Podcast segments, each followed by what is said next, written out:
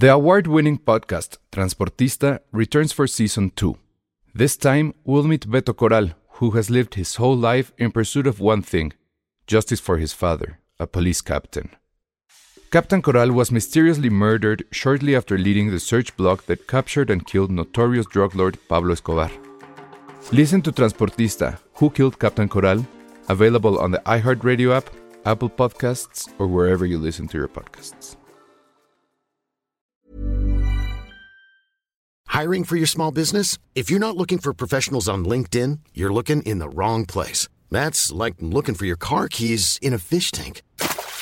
LinkedIn helps you hire professionals you can't find anywhere else, even those who aren't actively searching for a new job but might be open to the perfect role. In a given month, over 70% of LinkedIn users don't even visit other leading job sites. So start looking in the right place. With LinkedIn, you can hire professionals like a professional. Post your free job on linkedin.com slash people today. Escuchas. Escuchas. Escuchas un podcast de Dixo. Escuchas Filmsteria con Penny Oliva, Alejandro Alemán y Josué Corro.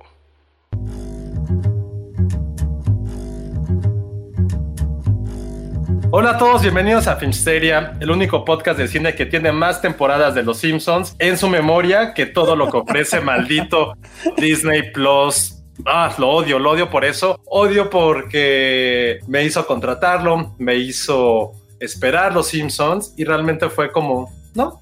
Dos temporadas. Bueno, ojalá sea a lo mejor la 10 y la 11, la 6 y la 7, que fue como, ajá, la 29 y la 30. Para, ser, para, ser, justos, Ale ya nos había advertido que esos iban a venir en una plataforma adulta. Entonces yo ya no me lo esperaba, la verdad. Yo tampoco, pero lo que no supe cómo pasó, y es lo que puse en el texto y todo el mundo me está preguntando, es en mi Apple TV sí se ven todas. Porque pero VPN. No tengo VPN, pero tengo una configuración rara de DNS. ¿Cómo que se ven todas? No se pueden ver todas. Las veo todas. Nada más porque no estoy en la sala, si no te enseñaría. Ni siquiera están todas en, en Disney de Estados Unidos, ¿o sí? Pues es que ese es el punto. O sea, creo que se puede sin DNS, pero tengo que hacer el experimento que hice para que funcionara Criterion. Lo tengo que regresar para ver qué hice que me deja verlo sin tener VPN. Pero entonces están arriba, o sea, sí están en claro, la Claro, sí existe. ah, bueno.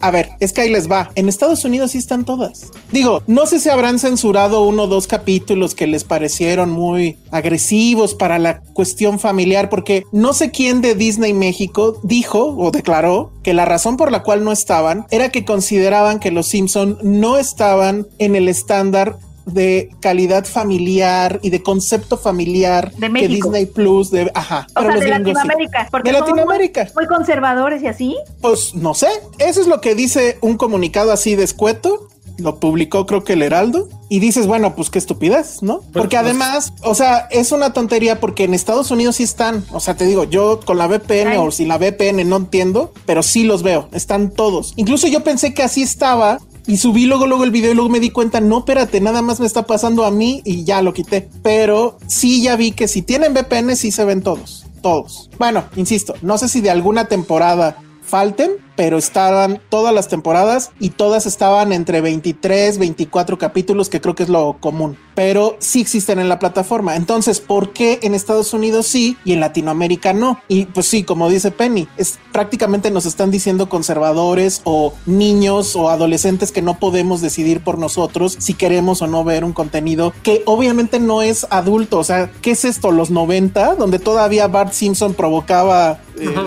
revueltas en el gobierno gringo o qué. Pero bueno, sí. Pero, pero entonces eso me lleva a la pregunta de ¿qué más puedes ver tú que nosotros no? Exactamente. No lo sé. Bueno, ¿se puede con VPN o no? Sí se puede. Es un hecho que con VPN se puede. ¿Tú que tienes el gringo, sí está censurado el capítulo de Michael Jackson? Sí, ya lo pusieron en comentarios que sí. ¿Sí? Ah, ah lo voy a checar. ¿Pero censurado o más bien no está?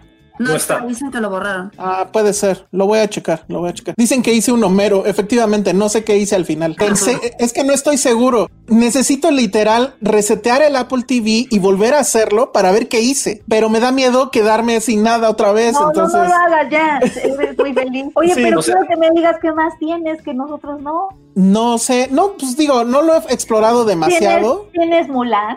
Sí estaba, ¿no? No la No, busqué, pero. Aquí, ¿no? aquí, aquí estrena hasta el 4 de diciembre. Ah, ¿en serio? Pues tendría que checar. Qué mal que no estoy en la sala, si no ahorita los invitaba a la sala. A ver, le, Cambia, le voy a preguntar, le voy a preguntar a, a Patty, le voy a decir que, que sí, cheque si está Mulan. O sea, o sea, seguro va a estar con la opción de que tienes que, que comprar pre- el nivel Premier, ¿no? Para Sí. verla. Pero que te aparezca siquiera. Que te den la opción. No sé, no sé. Literal le tengo que preguntar. Sí, aquí está hasta, el- hasta diciembre. Pues voy a checar. La verdad es que no se me ocurrió buscar Mulan. Ah, O sea, y el corto, el corto este de Pedro- Pixar, de Spark Pedro- Short, que se llama Out, que tiene un personaje gay, que creo que aquí no está, pero sí está en Estados Unidos. Out se llama. Se llama Out. Es También un- es un- censurado aquí. Eh, aquí no lo vi, no lo vi en la colección de Spark. Oigan, que vaya a la sala. Estoy, estoy tentadísimo a ir y regresar, ¿eh? Ve, te Pero ¿por qué regresar? No regreses, mejor te seguimos, haz así como... Me siguen hasta la sala. ¿Cómo Bueno, a ver. Sí, seguimos. A ¿Por ver. qué estamos haciendo esto? Ay, a Pero a ver ver, si, si A ver aparece. si, a ver si la- Patricia no está en pijama, ¿eh? No, pues que se vaya, que se salga. Ver, que se vamos salga. Oigan, pero digan algo porque esto obviamente no se está viendo en, el, en, en Spotify. Bueno, podemos, Entonces- podemos describir. eh, eh. Elsa está caminando de frente. Se ve, Sí. se ve su, su Se ve pasillo. Patty. su No, no voy a enfocar a Patty. Miren, ay, me veo. Es, es, es un ángulo. Miren, miren lo que estaba viendo. Patty. Estaba viendo. La ¿Qué bella es y la bestia. La Bella y la Bestia. A ver, es La que la Bestia. toda la gente del podcast quiere saber dos cosas. Quiere saber cuál es el, cuál es el que dicen que no está, que es un corto gay y no sé qué. Ajá, en, en la colección de Spark Shorts. De hecho, En tiene, Spark como- Shorts. tiene su botoncito de ¿Le colección. puedes dar buscar? Están Perdón. varios cortos, Pearl, etcétera, etcétera. Y según Bueno, a ver, yo. les voy a no demostrar está- primero en video. Lástima para los que no están en, en, en YouTube, que sí se ven todos los capítulos de Los Simpson. A ver, vete a, a Los Simpson, porfa. No queremos cortes, es un plano secuencia, ¿eh? Sí. Es un plano secuencia, exactamente. Ahí está, Los Simpson. A Dale. ver, no se ve, no se ve, enfócalo. No se ve, ahí va. Espérense, ahorita ahí va. Y vean. Bueno, ahí temporada 3, episodio. ver, ah, no, esa es el- la 31. Dale, ahí están. Ahí se ve. Me voy a acercar más. Que le ponga play a uno de la, Mira, de la temporada 9 y que escuchemos el audio, si no nadie De la creyendo. temporada 9, pero nos, lo- nos van a bajar el, el video si se escucha el audio. Ah, Pero 5 segundos, 5 segundos. A ver, 5 segundos, temporada 9, cualquiera. El que sea, a ver. Ok, a ver, temporada 9. Digan algo porque insisto, esto se supone estamos- es un seguimos, podcast. seguimos en el plano secuencia, estamos viendo el rostro de Elsa. Con los ojos le brillan. Nos Oye, pero que no, está viendo. no sé por qué no puedo eh, seleccionar ahora las temporadas. Tiene cara de confusión ahorita. Todo fue una farsa. No, ayer les juro que vi. Ah, aquí está, episodios. No, no me deja. Fue una farsa. Lo ¿Ya sentimos, se dieron amigos. cuenta? Les juro que ayer vimos el primero, el de ayudante de Santa. ¿Ya no te deja? No, sí están listados, pero a ustedes, a ustedes no les pa- aparece el listado, ¿sí? No. Y a mí sí. ¿Y tú sí viste un capítulo? Vi el primero y vi también de los últimos. Esto es como el mago de que- Oz. Mira, ahí está. Es que ahí están todos. Dice temporada 6, 7, 9. Cuando quieres enseñar algo y sale mal. Dale play, dale, dale play a uno. Pues no me deja. A ver, me voy a salir tantito. ¿Por qué? A ver. Chan, chan, chan. Ajá. Ahí se ve Criterion. Ok, Los Simpson. A ver, le voy a dar reiniciar, pero pues ese capítulo sí es de las Ahora, temporadas. ahora ¿no? está la, la cámara está enfocando ¡Ah! la tele. Y, y ya, ah, no, ok. Elsa. Estamos entrando al menú de los Simpsons Mm, pero pues no me deja. y no lo deja. Y ahí dice episodios. Y ya será Todo porque será, será porque ya identificaron a los ¿Qué fugitivos. se me hace que sí, eh? Porque les juro. Ah, mira, ahí está. Ahí está ya. ¿Temporada qué? ¿Nueve? Sí. El que sea, no, o sea, de que se, de que se ven, se ven en su tele. A ver, de que ahí le está, pueda dar dale. play es otra cosa. Nueva York. Nueva York contra uno. Sí, a ver. A ver, Pero el problema, le voy a poner mute y pues le voy a quitar el mute nada más cuatro segundos ahorita que le dé. Ándale, exacto. Dale play. Yo lo manejo, yo manejo tu mute. El play. No, No yo sé. le di mute, yo le di mute. Bueno, pero se va a ver, se va a ver. Bueno, ok. Ya empezó el capítulo, las nubes de Simpson. Ajá. Dale saltar intro si puedes. Cha, cha, cha, cha, cha, cha, Eso puede ser cualquier temporada. Yo, Ahí yo está, soy, ahí está, ahí está, ahí está. yo soy escéptico. Allá A está. Ahí está. Es cierto. No, a mí sí me convencí. Oye, Ok. ¿trae el audio en español o solamente en inglés? En, en latinoamericano, español latinoamericano.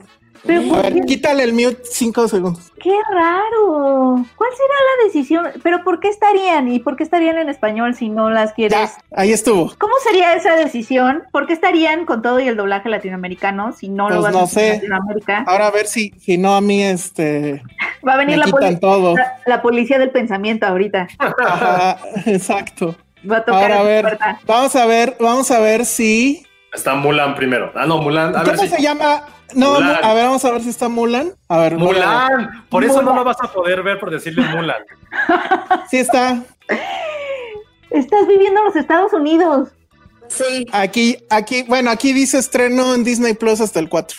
Ah, Ah, ¿por Ah. qué eso no lo puedes Pero a ver, el corto este que decían que, que igual no estaba acá. Out, se llama Out. Out. Busca, busca Spark, Spark Short. No, pero mejor así out, porque bueno. Sí, con es creo. problema. Estar, ajá, más fácil A-U-T. Qué rarísimo. Mm, qué sí está. rarísimo. ¿Sí está? Aquí está. Ahora nada más me falta confirmar que nosotros no lo tengamos. Ahí está. Órale. Oh. Bueno, ya, dejo a Patty porque estaba ella viendo su película. Disculpas a Patty, perdón. Disfruta la bella y la bestia. Oye, dice, dice Xochitl Quintanar, hubo más tensión en este plano secuencia que todo 1917. Y- bien choqué. acaba. Ajá. Está Bueno, lleno ya. de peligros, peligros y Está lleno de peligros. Bueno, pues eso es lo que me pasa, pero no sé por qué me pasa todavía. Lo estoy tratando de analizar para ver. Aplausos a Patty por su gran apoyo. Sí, sí. Mándenle, mándenle un tuit o algo porque sí estaba viendo su película y la interrumpí. Pero bueno, ahí está. ¿Por qué hacen esto? No sé. O sea, la, la justificación oficial se me hace una gran estupidez. Oh, o sea, pero no entiendo por qué están sí cargados como en la plataforma con doblaje latinoamericano, porque porque Mulan no la puedes ver para rentar si tienes el VPN. O sea, para Mulan eres latinoamericano, pero para los. Simpsons eres estadounidense. Les digo que hice algo y no sé qué hice. Y ya me dio miedo que Disney esté viendo esto en serio. No les venderé el secreto hasta que me den muchos millones. Wow. Síguenos contando más ah, conforme pasen los meses de tu experiencia. de mi experiencia con Disney Plus. Bueno, pues ya los, eh, bueno, ya, yo ya eh, dije muchas cosas, pero ustedes obviamente bajaron la plataforma. A Josué lo despertaron con la cuetiza loca de esa noche. ¿A ti Oye, te sí, tocó? ¡Qué locura! O sea, yo estaba muy en paz a las 12 de la noche, que para mí es como las 5 de la tarde. Estaba viendo The Crown como señora, con pantuflas. este. Y de repente empieza así a sonar. Y todo fue así como, o sea, yo sí me quedé como, ¿qué pedo, qué pedo, qué pedo, qué pedo? Y lo más gracioso fue, es que, o sea, en el edificio de enfrente, veías como todo el mundo prendía sus luces. Y yo me Así que asomé. todo el mundo se estaba despertando. Sí, sí, sí. Y yo la neta, pues sí, soy bastante cauteloso, por no decir otra palabra. Es Y me asomé como- México. Y me asomé como una rendijita de, de la, de la ventana del otro cuarto. Y lo peor es que, eso sí es real, estaba pasando una patrulla por la calle. Entonces dije, puta, o sea, primero fue como dije, puta madre, es como... No, no voy a decir como que, es, en qué estado de la república me siento, para que no haya ofensas, pero dije, no, no mames, qué pedo, se me sienten del norte. te sentiste en Irak. En Irak, ajá, era como justo, como así de, pues, no, bueno, ya. Y de repente, por alguna razón, como que, o sea, miré hacia el cielo pidiendo una respuesta a Dios y vi las luces del World Trade Center, que, o sea, si alzo la, la vista lo tengo, y un chorro de luces y fue como, ay, estas tonterías. Salgo al balcón, grabo un rato y yo muy estúpidamente pensé que era por este, era cumpleaños del World Trade Center o de la colonia o del barrio. Lo primero que hice también fue buscar en Google de quién era el Día del Santo, el 17 de noviembre. Y era como San Eutanasio de Polonia y dije, no, no sé por qué sea. Y ya empecé a ver los tweets de que era por, por Apple TV, pero sí Pero- fue de, güey, ¿a quién se le ocurrió esta idea? Subiste un, eh, un este, Instagram diciendo pensaste que era el cumpleaños del World Trade Center. Sí, te lo juro que pensé porque cuando cumplió años hace poco, no, no sé hace cuánto, fue antes de la pandemia, después de la pandemia, antes de la pandemia, no me acuerdo. Ese sí hubo como luces y shows y todo eso por el aniversario del, del World Trade Center y dije, ah, pues a lo mejor es su cumpleaños. Y, Griselda, Griselda Santos nos dice: Lo bueno de vivir en el norte es que sabes distinguir entre cohetes y balazos. Qué Gracias, mal Griselda. Oye, Qué pero, triste. pero sí veo a alguien como, así como Disney Plus de, ¡eh, felicidades, bienvenidos Disney Plus, bla, bla, bla", Y sí veo a gente así salir con sus maletas así, mudándose de la gente- así, ¡ya vinieron! ¡ya llegaron! Y yéndose, si este fuera un capítulo de Los Simpson así. Había gente muy enojada, muy, muy, muy enojada. Y luego decían que ahí cerca hay un hospital de niños y no sé Sí, qué. está acá Híjole. atrás. Está acá atrás. Entonces, bueno, creo que se les pasó la mano. Sí, pero Sí, ¿por porque sí fueron muchos. ¿por qué a las 12? Pues porque El era el miércoles. inicio. Pues De que fuera el niño Dios o no sé qué pedo. Sí, sí Baño estuvo- nuevo. O Estuvo, sea, estuvo raro, o sea, sí estuvo, estuvo raro. Es que Sí. además como el contexto, ¿no? O sea, todo, todo lo que está pasando, como que todos estamos un poco alterados en general, la Es pandemia. que creo que eso demostró, ¿no? Que todo el mundo está muy alterado. O sea, como que todos estamos muy alterados y, y- y Disney Plus llega con, o sea, como que sí siento que sí es como alguien extranjero llegando así de, ¿qué pasó? ¿Qué pasó, amigos? ¿Dónde está la fiesta? Y todos así de, "Mm". Eh, Fue, fue como, ¿cómo se llamaba el corto este de Tex de Toy Story en una fiesta? Cuando, No, pero como, como nos dice Carlos en un comentario, aplicaron la de Homero para traer gente al boliche. Exactamente. Sí, Sí, pero sí siento que es un extranjero llegando queriendo dar high fives a una fiesta que ya, en donde ya pasaron muchas cosas, todo el mundo está enfermo, no sé. Sí, sí está muy extraño, no sé, fue una decisión rara, amigos de Disney. Sí, pero bueno, pues ya después de eso, yo sí, ah, ah, estoy leyendo en los comentarios que al par, o sea, dicen, traen esta teoría que los que lo compramos en la oferta sí sirve los Simpson con VPN y los que lo contrataron hasta el mero día ya no. No sé si eso La será preventa. cierto. O sea que en la preventa, que, que si tú lo contrataste en la preventa, sí sirve los Simpson con VPN. Ajá, Es es, lo lo que que están diciendo. Yo no sé, pero, pero, bueno, no sé. Ahí tendrías que checar tú, Josué. Tú también tienes VPN, ¿no? Pero, ¿qué significa? Entonces, ¿sí van a estar en la nueva plataforma esta que se llama Star? ¿O Pues no nada sé. más van a hacer este como truco en un videojuego que nada más puedes acceder con, con truquillo? y No, pero yo, yo creo que igual no se dieron cuenta y ahorita ya les acabo yo de dar todo el...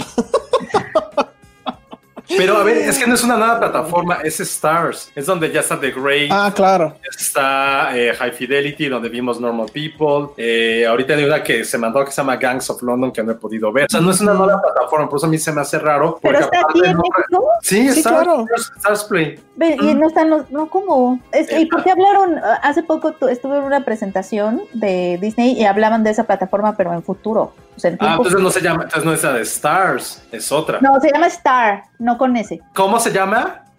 Star, ¿Y cómo dije yo? Stars. Ah, entonces sí es otra, entonces es otra. ¿Tú, ¿Tú qué sabes de eso, Ale? Tú debes de saber. Lo que les dije es lo que sé, pero voy a preguntar.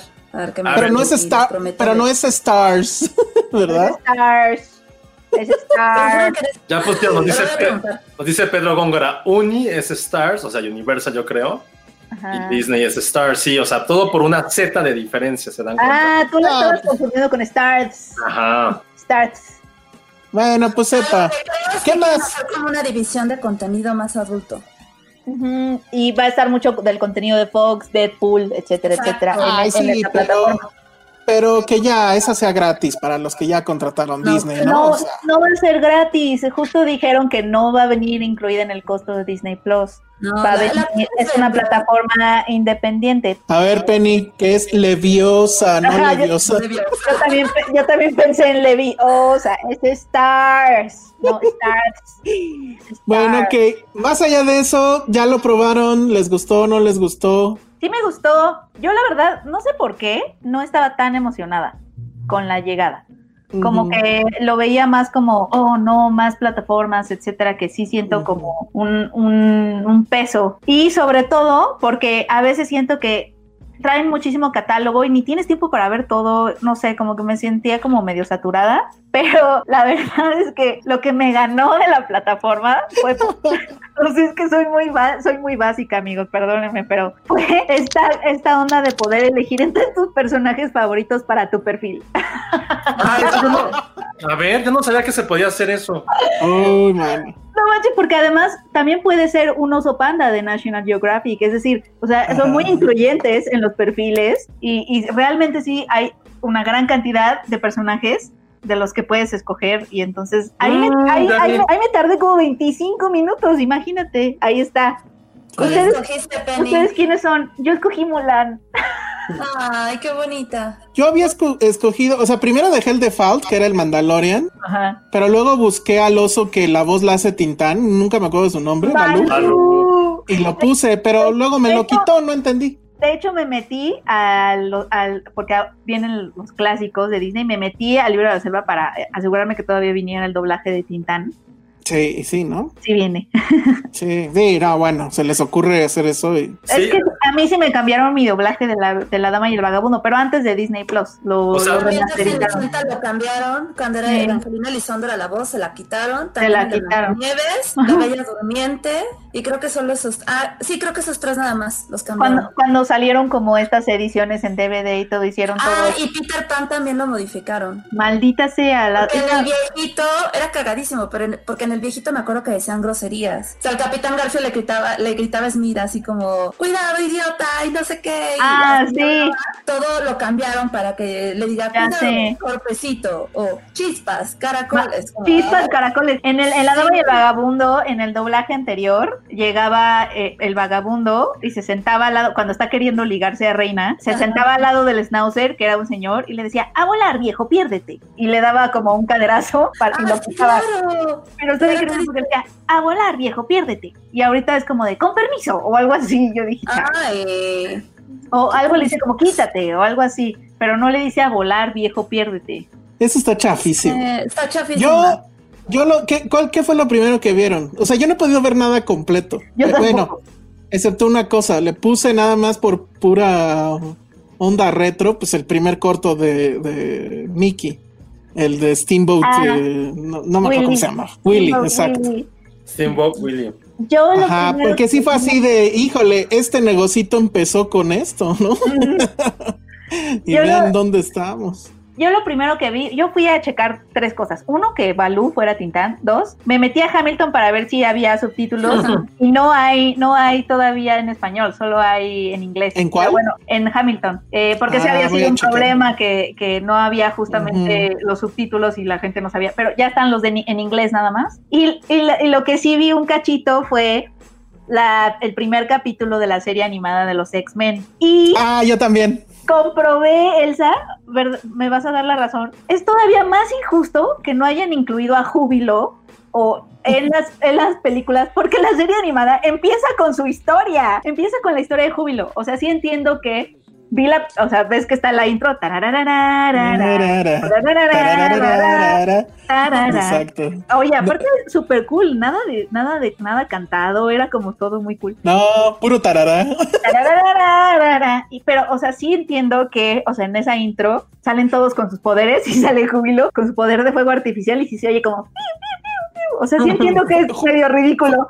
Fue, fue júbilo, fue júbilo la que estaba ahí en el World Trade Center y que despertó a todos. Exactamente. Llevaron, Júbilo fue la de los fuegos artificiales y sí suena piu, piu, piu. Y sí entiendo Oigan. que a lo mejor pues, no hubiera estado padre para la película, pero se me hizo injusto. Empieza con ella la historia. Sí, De la- pero si te fijaste, nada más deja terminar esto rápido. ¿Qué, qué puso Josué? No, que quién es este cochinito.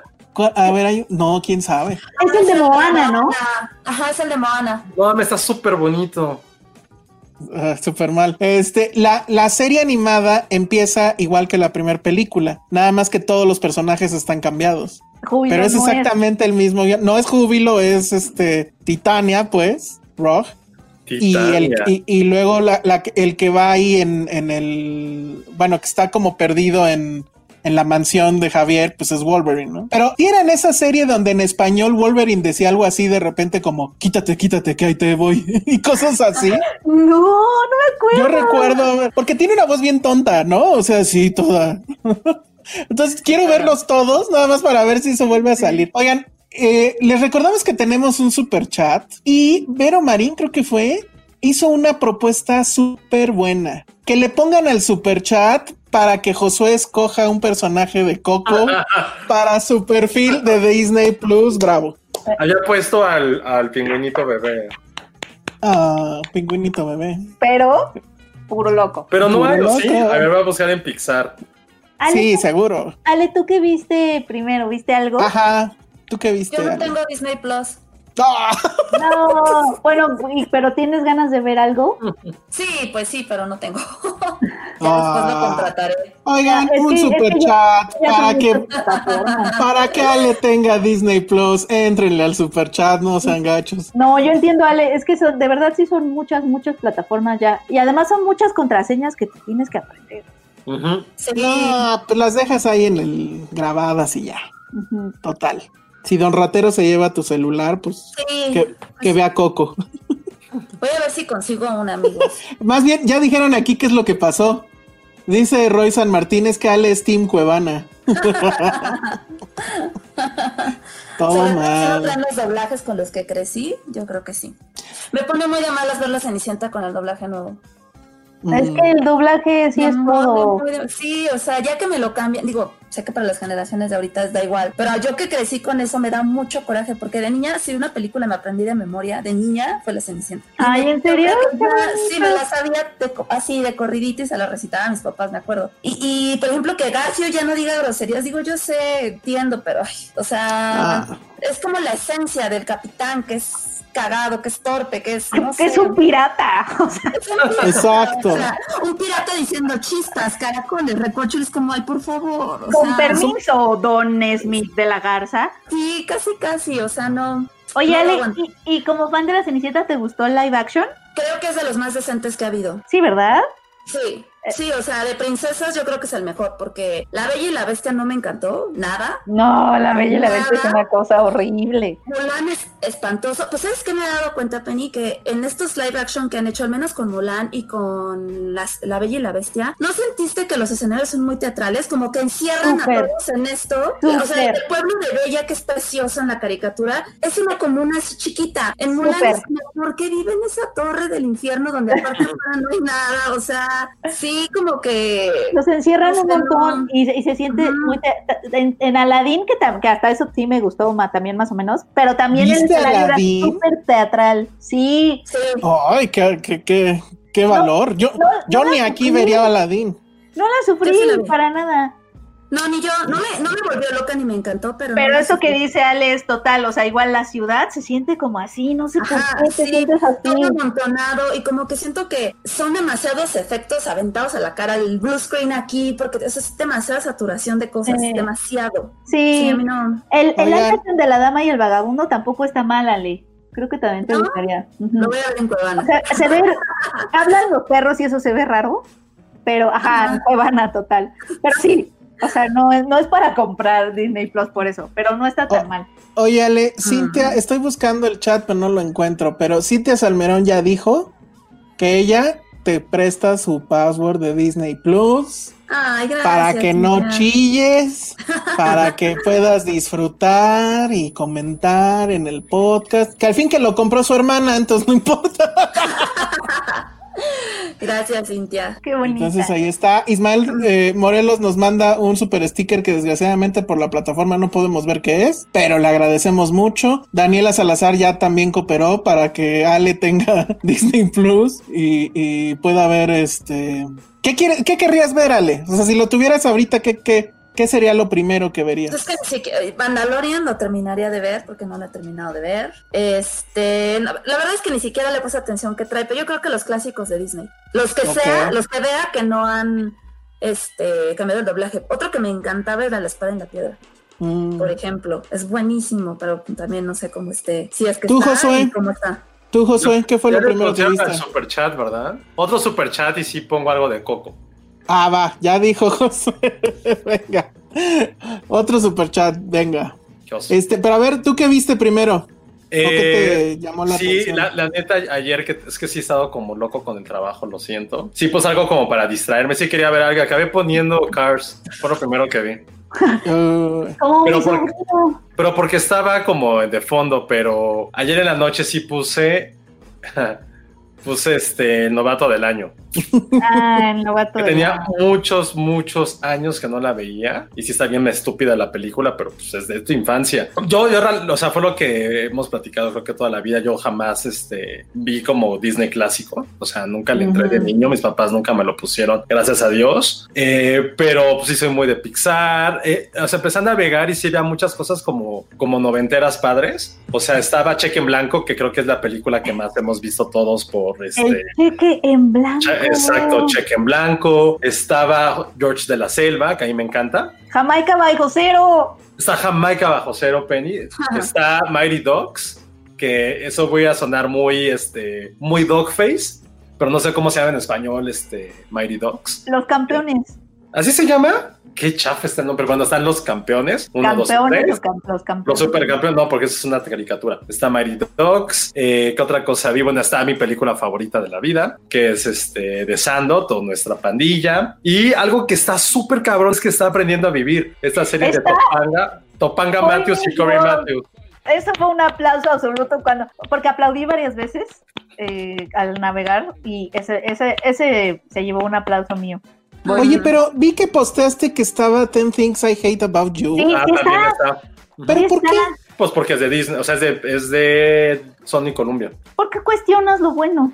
No, es que no, no entiendo por qué. O sea, Sony Columbia es Disney. No claro, entendí. Columbia O sea, y, Disney. ent- y entonces todo lo de Columbia debería de estar. A, menos, no, a menos que no sea familiar, ¿no? Ah, Pues bueno, sí, supongo.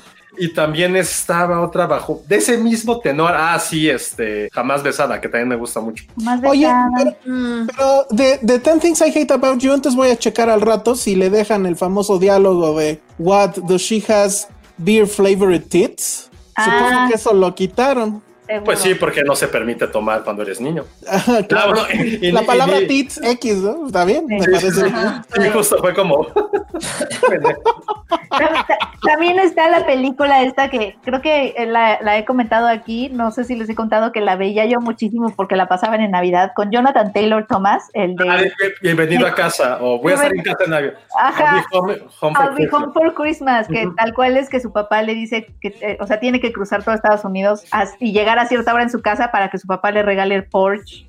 Ajá. Entonces cruza todo Estados Unidos para llegar a, a- a- a Navidad de su casa. De su de Sí, la pasaron un montón, me gustaba mucho. También está, también está cambio de hábito, pero la 2 nada más. No sé si es porque mucha ayer contaba Arthur en el podcast de Cine Premier, contaba Arthur que eh, en el documental de Katy Perry, Katy Perry decía que a ella, como vivía en una casa como muy católica, a ella no la dejaban ver cambio de hábito 1, solo la 2. Entonces se me hizo chistoso que estuviera nada más la 2 en Disney Plus, que porque en la 1 como que no, no, no, la, no la dejaban ver porque ella era como, ya ven que era como amante de un mafioso en Las Vegas, y o sea, vivía una vida libertina. Ah, Y por eso no la dejaban ver la primera y se me hizo chistoso que a lo mejor Disney Plus piensa igual. Piensa igual. Igual.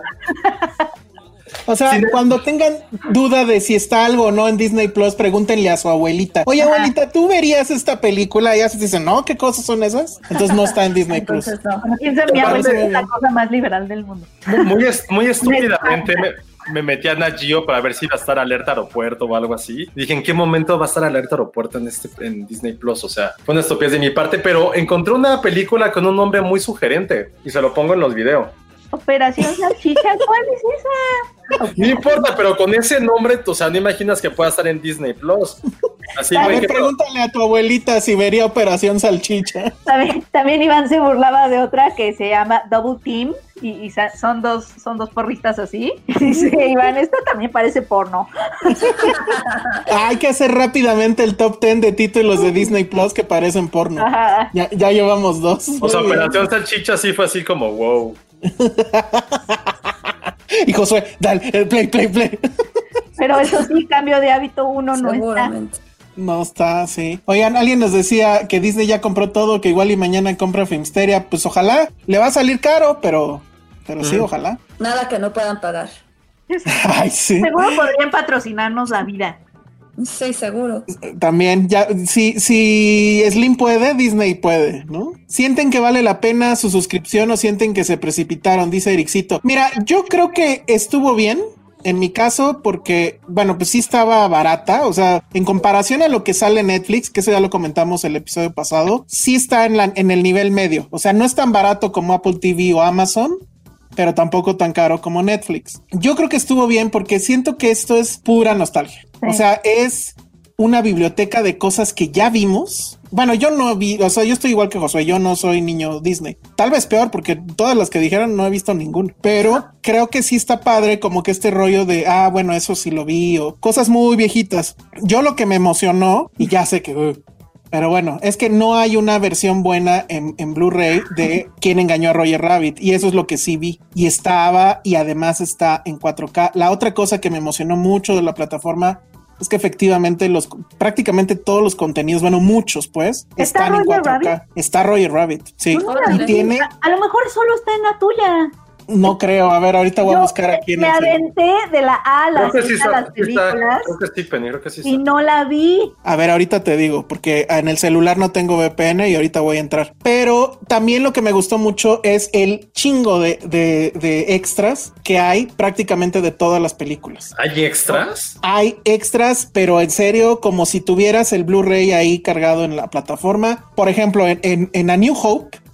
que pues esa dices, bueno, qué extras. Vienen los trailers originales del 77, vienen entrevistas de aquella época, vienen luego otros extractos sacados de otros documentales donde hablan de, de la película, pero bueno, la película está en 4K, que pues digo, obviamente una película de esa época en 4K pues no se ve tan padre, pero sí se ve súper limpia. El Mandalorian en 4K es una auténtica belleza y la verdad es que eso es lo que a mí me emocionó de esto. O sea, si tienen una, un televisor 4K y obviamente la, la conexión rápida, sí vale mucho la pena porque todo se ve increíble. Incluso los clásicos, muchos de ellos están remasterizados en 4K y se ven, se ven fabulosos. Voy a buscar, ah, mira, aquí está. ¿Quién engañó a Roger Rabbit? Aquí nos está dijeron que sí Penny. Sí, aquí está Penny, más que no se alcanza a ver. Ah, mira, ahí se ve. Ahí está Roger Rabbit. Y miren, por ejemplo, aquí en esta pestaña le dan extras. Esta nada más tiene dos o tres, creo. Pero están buenos porque es el, el clásico de cómo se hizo. Y el cómo se hizo de Roger Rabbit está muy padre. De- Sí, de, está de este rollo de cómo metieron a, las, a los dibujos. Este era la época donde todavía no había computadoras. Está muy padre. Todo lo que tiene que ver con la actuación de Bob Hoskins, que pues estaba actuando frente a la nada. O sea, genio ese güey. ¿eh? O sea, lo, lo amé más ahora que vi ese documental. Ay, ni que fuera Jordan en, Air- en Space Jam, eso sí es arte. Ay, sí, Ay, uy, Bob sí. Hoskins, ¿qué? Rabbit. No sé si está Elsa.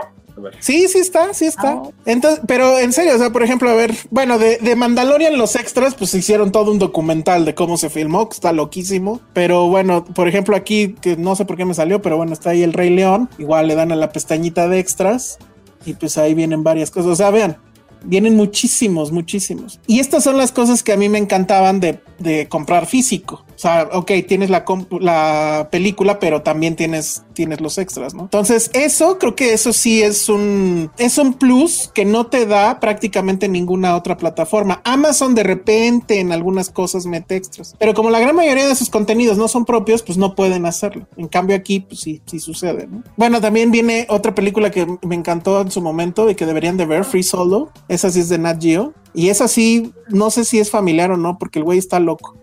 Es de un tipo que se dedica a, ¿cómo se llama? A hacer escalada, pero de esta de donde escalan sin protección y solos. Entonces, es, esa, esa estaba en, en IMAX, está muy Esto es buena. Ahí que está- chicos. Vean esto. ver, ah. Ahí vemos a Jordan al lado de tres monos con un traje verde. Bueno, pues Bob Hoskins lo hacía sin esos trajes verdes. Ericito nos pregunta, díganme, soy un cliente indeciso, denme razones para contratar. No, pues tampoco somos la agencia de ventas de Disney, ¿eh? O sea, si no lo quieres contratar, pues no lo contrates y ya, digo. Yo sí, o sea, bueno, sí me emocionó por la calidad del video, porque no, no hay mucho. Creo que la otra que rivaliza es Apple TV. Apple TV tiene casi la misma calidad. Ahí Ale quiere decir algo. Ya me avisaron que los Simpsons sí será casi seguro que se va, se va a estar, que es lo que la plataforma que va a tener todo lo de Fox. Ah, que sí Pero se va a es- estar. Que es casi seguro que sí. Pero ¿y en Estados Unidos se queda en Disney Plus? Ah, no sé, Estados Unidos es otra onda, yo creo. No sé. Bueno, pues creo que eso es todo, ¿no? ¿O qué más querrían decir? O sea, en general creo que pues sí somos felices. Yo siento que si no sacan originals, más originals interesantes, no vamos a renovar el año que entra. Sí. No sé, no sé qué opinen. Yo creo que sí depende todo de sus originals. Porque a menos que seas fan de, de Marvel, o no sé, que, que, que supongo que, no supongo, la exclusividad de a dónde se van a ir después del cine, las películas, está, es Disney Plus. Y, nos, y todos estos estrenos que de WandaVision y todo, que también se van a estar estrenando en Disney Plus. A menos que seas fan realmente del Marvel Cinematic Universe, creo que sí va a depender mucho de qué más, además de eso, tienen que ofrecer en cuanto a sus producciones originales. Dijeron en, la, en esta presentación en la que estuve que sí estaban tratando de producir contenido local y trabajar con, con directores mexicanos y con, o sea, que van a empezar como a producir cosas. Que Michel Franco ya estaba anotado, dice.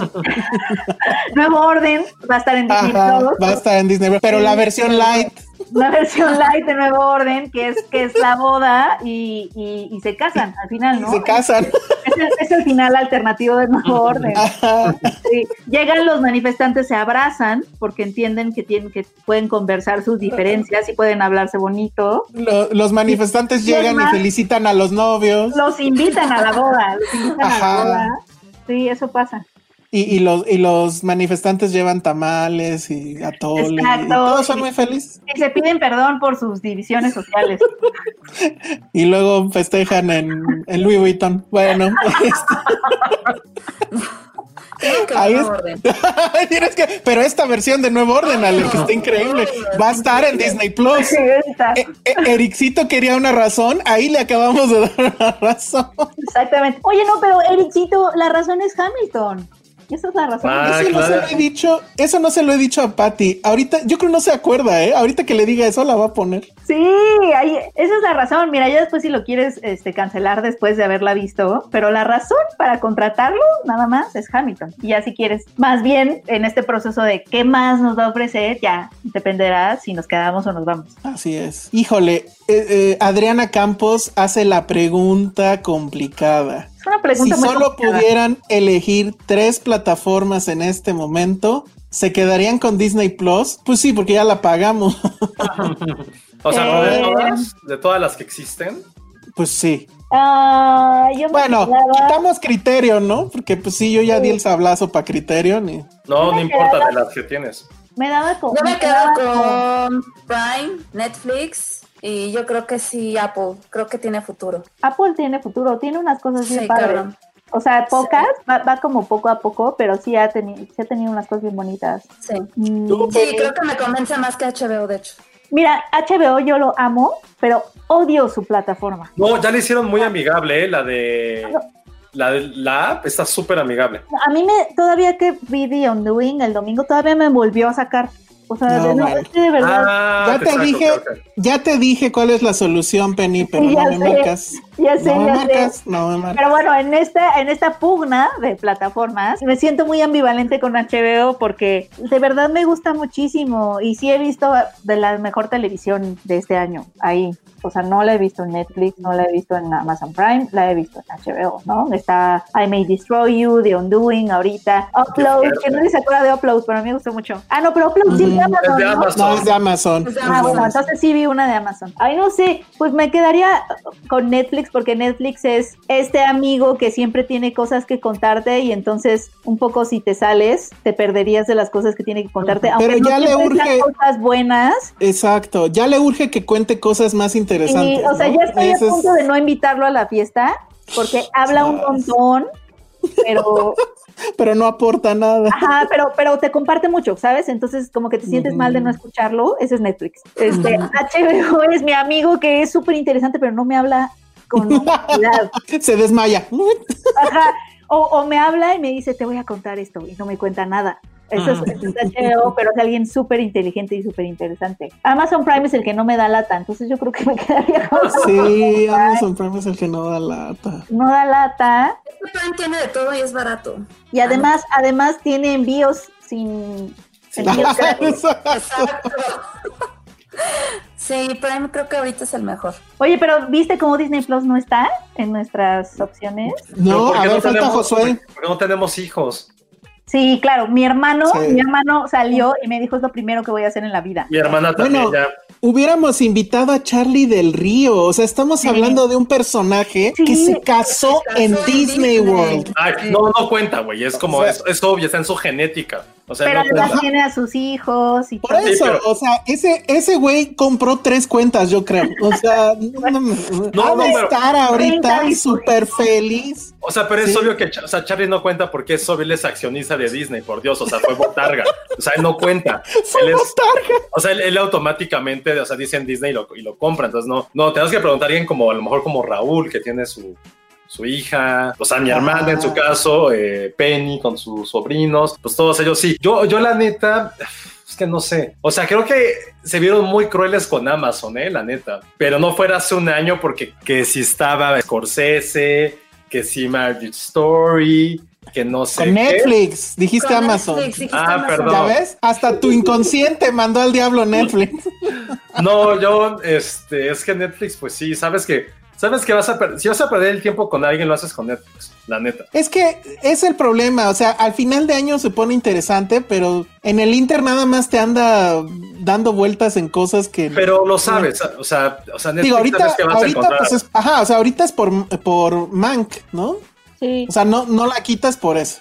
Pero es que ¿Qué siento, que, que siento que, o sea, a veces sí tiene sorpresas buenas, pero es como, la mayoría de las veces es como mi papá cuando llegaba de chiquitos y nos decía, les tengo una sorpresa, y nosotros, ¿qué? ¿Qué? Me compré un nuevo portafolio, así. Y nosotros así de, Un aplauso. Aplausos a tu papá. Y mi hermano y yo así salíamos de nuestros cuartos bien emocionados. Me compré unos zapatos. y, nosotros así, y nos decía, ¿qué? ¿Si es una sorpresa o no? ¿O sabían? ¿Cuándo, no, ¿cuándo viene, ¿Cuándo viene al podcast tu papá? Por favor. te voy a invitar. Nu- Nunca se la has regresado, Penny. No mames. Nunca se la has regresado No, así de tengo una he- sorpresa. Aplícase la Penny así como, como una chambre, como con una chambrita o algo que es así de bebés y tengo una sorpresa. Tus papás todos felices y es como, ¿qué? Pues lo compré para, para una amiga, tu baby shower. Te la voy a súper aplicar con eso. Súper Ajá. aplicar. ¿es qué? Es para Patterson. sorpresa, ¿no? Ay, no. O así con una, con el anillo, ¿no? Ah, Es como, les tengo ah. una sorpresa. Voy a llegar Ajá. con chambritas. Les tengo una sorpresa. Me compré esto para Elvis, mi perro. Ajá. Ah, Nos lo hizo Ay, siempre, nos lo hizo siempre. Y a veces detecto un poco de ese espíritu en Netflix. Oye, Cintia Salmerón, que es la Wikipedia de Filmsteria, dice que en el episodio 164 Charlie del Río contó cómo era un esclavo feliz en Disney, efectivamente. Así fue. ¿Fue cuando Bueno, contó su boda? Sí, cuando nos contó y, y su empleo Oh. y, y sus amigos, que tiene un amigo de Alemania y bueno, no sé. Ay, Él es muy Ay, feliz. que, en que se siguen, que se siguen reuniendo, está bien padre. que se siguen reuniendo. Eso está bien padre. Yo, yo me quedo con Criterion, el super snuff. Me quedo con Amazon y me quedo con, Net- con Netflix, creo, efectivamente. O sea, quitas Pero Apple. solo. Ay, Apple.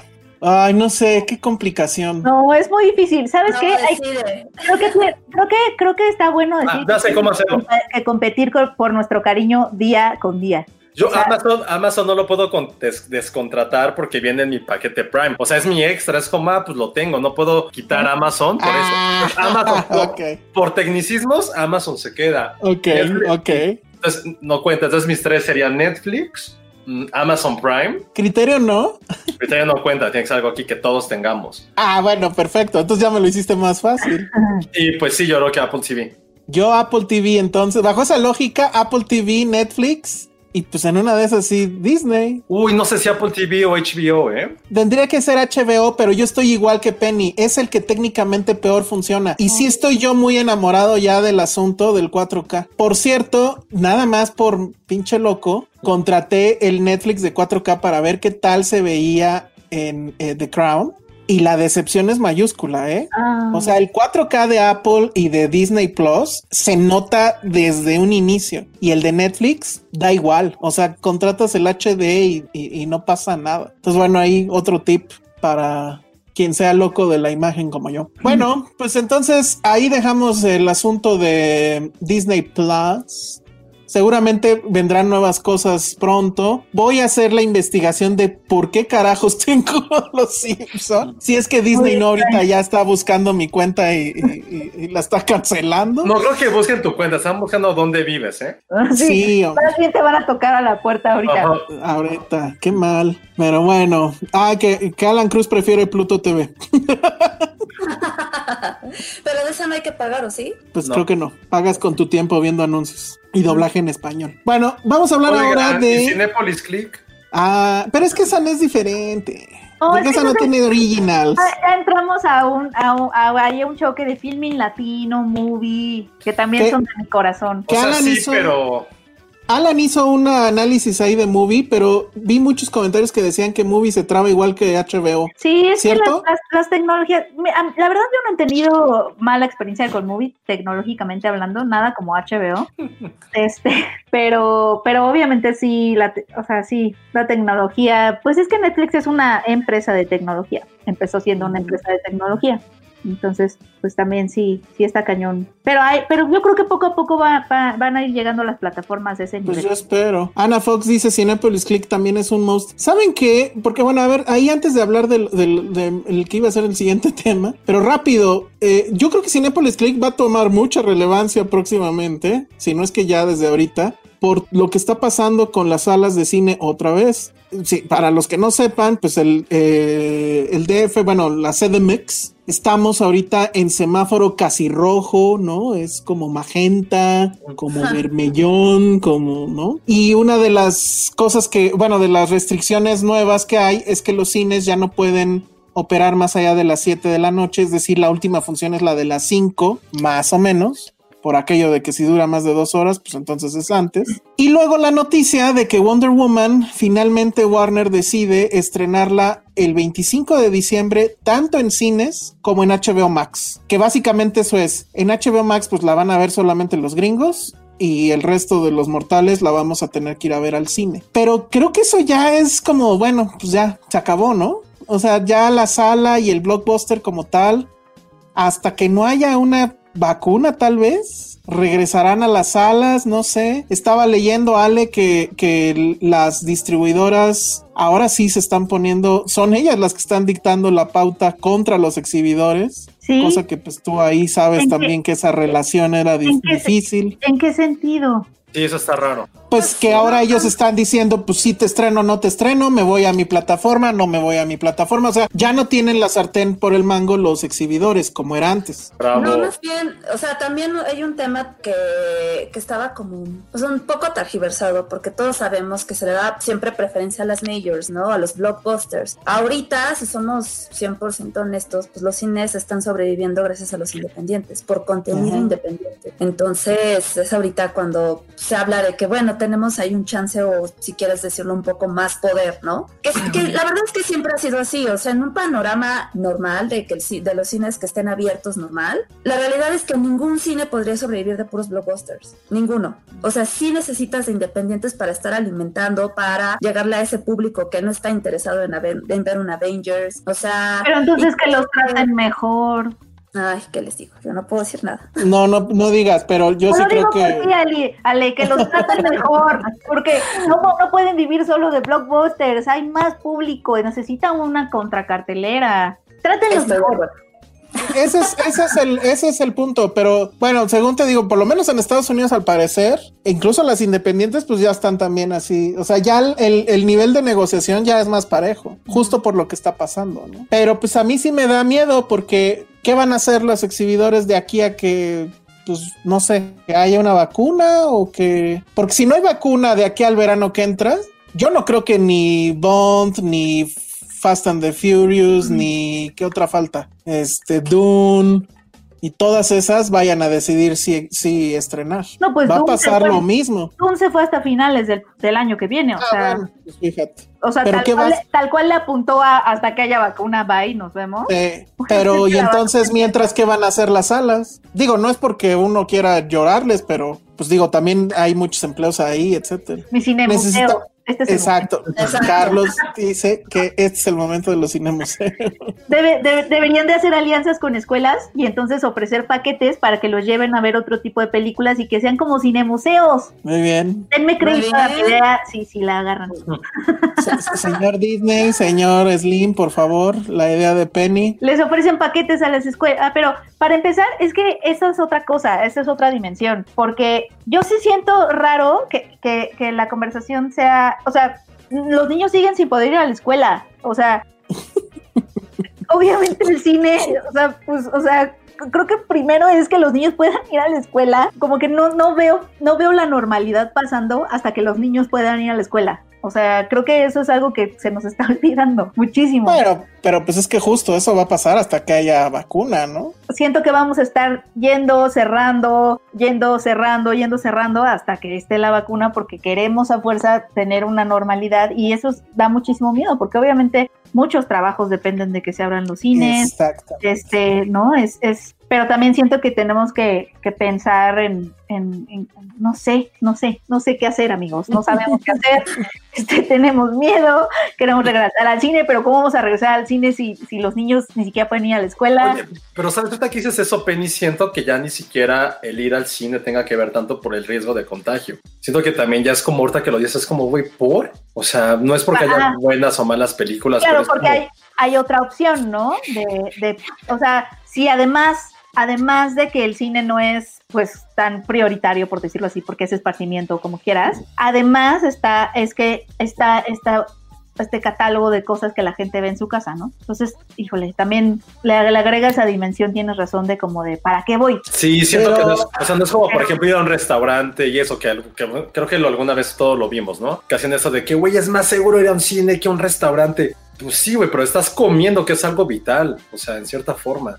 Sí, la, O sea, la gente, la gente sea, es más planes O sea, no, es que, o sea, creo que lo que tienen que entender, sobre todo las exhibidoras y los dos mini, no, no mini, pero los dos monopolios que existen ahorita, es que no es por la salud, o sea, dejen de tratarlo por ahí. Ya es como hasta un poco de sentido común de, güey, ¿por qué vamos a ir al cine? O sea, sigue la pandemia, Híjole, y se- no sé. no, no, pero a ver, no, es que, o sea, mi punto es que no lo he desarrollado. O sea, siento que se está compa- se me hace una estupidez que compares con un restaurante. Que si te contagias vas en un restaurante, pues probablemente sí, pero es la parte social de ir a un restaurante también. Yeah.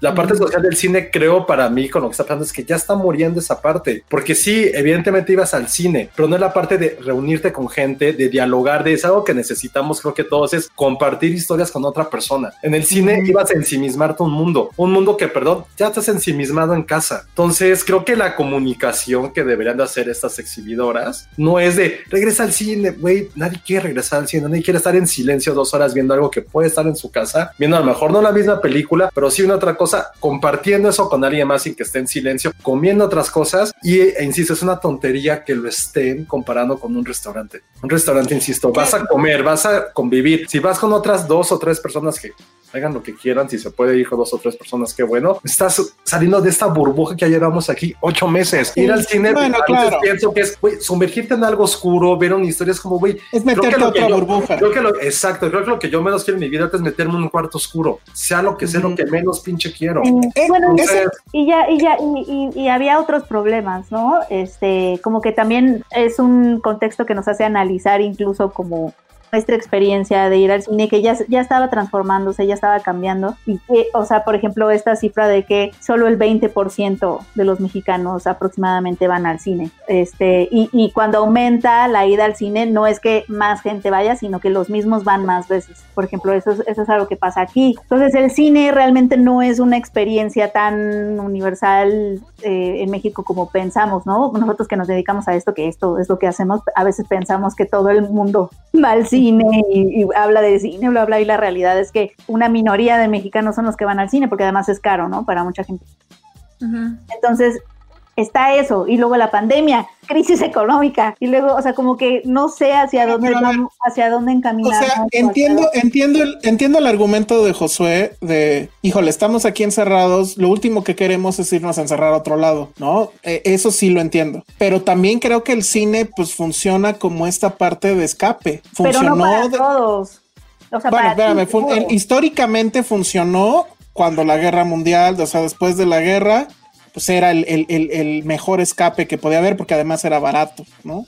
Pero el problema justo es que ahora hay muchísimas cosas, ¿no? Y, y- igual probablemente más baratas que el cine. Yo creo que lo único que sigue rescatando a la sala, y cuando digo único no me parece que sea pues, desechable, pues, es que la sala es un, que ya lo había dicho la otra vez, sí es un compromiso, o sea, es, vas a aislarte del mundo, pero aislarte de a de veras, o sea, pagar el pinche celular por dos horas y, y que nadie te esté molestando y que la película corra sin posibilidad de darle pausa, sin que toque el del rapi, o sea, todas esas cosas que en la casa son imposibles. Pero siento que a mucha gente no les molesta. Ese a lo mejor puede ser un tema, pero yo, o sea, la, la experiencia es el, el tema. Digo, Tenet salió chafa, pero imagínate que hubiera sido este Inception, ¿no? Que hubieran estrenado Inception este año. Sí, o sea, las sales de ver y dices, güey, no mames, que acabo de ver, ¿no? Claro. Y ahí a lo mejor hubiera pasado otra cosa y la gente hubiera a lo mejor, pues sí, buscado eso. Porque en el restaurante, o sea, tú dices, es que comer es vital, sí, pero no es vital, o sea, comer es vital, pero no necesitas un restaurante para comer. O sea, puedes pedir. El restaurante también es una experiencia, ¿no? O sea,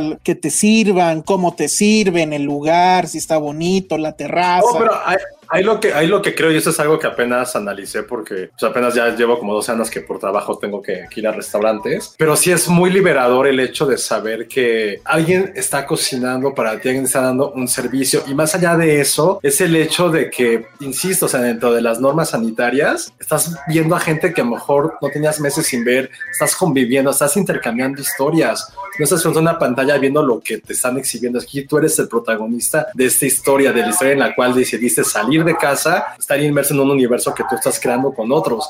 Y creo que ahorita el cine es completamente lo contrario a esto que quizá algunos que yo no sabía que sí necesitaba esta convivencia con terceras personas, o sea, me lo está dando el hecho de tener como excusa ir a comer. Entonces creo que eso es algo que a lo mejor en el... Ahorita también dijiste algo muy clave y creo que lo platicamos en su momento cuando invitamos a, a John Black. Saludos a, a John, que dijimos, es que ahorita dijiste, sí, en la Segunda Guerra Mundial eso, pero nunca hemos vivido una experiencia como la de ahorita, de haber estado encerrado durante meses. Entonces, es algo que nunca habíamos visto, no sé cómo podría evolucionar el cine. Ahorita hay varios comentarios de gente que creo que, que coincide, que pues nada más es ir a la sala y, y estar ahí sentado, creo que eso... pues, a lo mejor eso ya no va a ser, no creo que vaya a ser eso. Yo creo que hay que diferenciar, porque ahorita también vi un comentario que decía, no, el cine no está muerto. No, no estamos diciendo que el cine esté muerto. El cine, como arte, como lenguaje audiovisual, Exacto. es una cosa. Estamos hablando de la experiencia cinematográfica de las salas y el consumo que se hacía en esas salas o los hábitos que teníamos alrededor de esa experiencia cinematográfica, que, que, much- que de hecho ya estaba puesta como en duda desde antes de la pandemia, ya se hablaba de que qué iba a pasar con las salas, que se iban a morir, que si, que si la experiencia se estaba perdiendo, o sea, como que esas conversaciones ya se tenían antes de la pandemia y lo que hizo la pandemia fue nada más como pues agravar la situación Acelerarlas. acelerarlas y no, o sea, esas son dos cosas diferentes. Lo que estábamos hablando es que, por ejemplo, nuestra experiencia cinematográfica estaba ya muy ligada a espectáculos visuales, ¿no? A Avengers, a, o sea, lo que hacía que la gente fuera a las salas y, y- y, ojo, vuelvo a, a- a realmente recalcar que no es toda la gente, es una minoría de, de- de gente mexicanos, que, los que van al cine, eran los que nos sacaban de nuestras casas a ver. Cuando no hay esas, esas espectáculos, ¿no? Esos blockbusters, eh, se empieza, empezamos como a, hay como oportunidades, claro, pero obviamente empieza a transformarse o empezamos a repensar a qué vamos al cine o a qué queríamos ir al cine o qué, y justo situaciones como esta nos hacen repensar realmente qué nos daba esa experiencia cinematográfica. Si yo nada más estaba yendo a ver Avengers con mis palomitas, etcétera, pues yo, si esos eran mis hábitos cinematográficos, yo no estoy yendo al cine. Entonces es, es eso, ¿no? Como repensarnos, o sea, preguntarnos cuál era nuestra experiencia cinematográfica y qué de eso puede permanecer o, o cuál es la función que estaba teniendo como en la vida cultural o en la vida de entretenimiento de la gente. Eh, y eso creo que es lo interesante, como ver cómo puede evolucionar esto o hacia dónde va. Yo también tengo la, la esperanza y la fe de que las salas no van a morir, sino que van a, van a encontrar otra, otro camino, van a encontrar otro público, a lo mejor van a encontrar, o sea, yo sí tengo la fe de que, toda, de que todavía vamos a tener salas cinematográficas a donde podamos ir a ver al cine, ¿no? En grande, todo eso, pero, pero igual como modelo de negocios, pues ellos también empezaron a, a, desestimar muchas otras producciones para poner estas producciones en espectáculo espectaculares. Si de 7000 salas, 6999 eran de Avengers, o sea, es, es, es, estas mismas salas también buscaron empezar aquí, empezar a pues un poco excluir a otras producciones. Y ahorita qué está pasando, pues no hay esas producciones, ¿no? No hay esas producciones a las que les daban todas las salas del mundo y por las cuales seguramente abrieron más salas en los mismos lugares, o sea, en las mismas ciudades, ni siquiera en otros municipios, sino en las mismas ciudades. Que va, o sea, ahora ya no tienen esas producciones, entonces es como de a ver qué vas a hacer, ¿no? O sea, tienes que acercarte más hacia, hacia las distribuidoras independientes, tienes que empezar a como ubicarte de que ahorita, al menos ahorita, no vas a poder regresar a tu modelo de negocios o a, a las formas en las que operabas antes. Entonces es un poco... Luis, Luis Osornio ahorita puso un, eh, comentario diciendo el blockbuster está muerto. Yo creo que sí. No. ahorita sí un poco. ¿O no? ¿O ¿Tú qué opinas, Ale? A ver. No, no creo. No, no creo. La verdad es que sí hay, hay o sea, sí se vienen muchas producciones este, interesantes. Y otra cosa que quería decir es que creo que caemos en el error de decir, ay, es que, porque, por ejemplo, lo había leído en Twitter, gente así de, ya, que se mueran los cines, porque Netflix está trayendo contenido bien padre y mejor nos quedamos con plataformas. Es, dude, si Netflix tiene contenido es porque nosotros, distribuidores, que íbamos a estrenar en cines y no podemos, les estamos dando ese contenido. Tómala.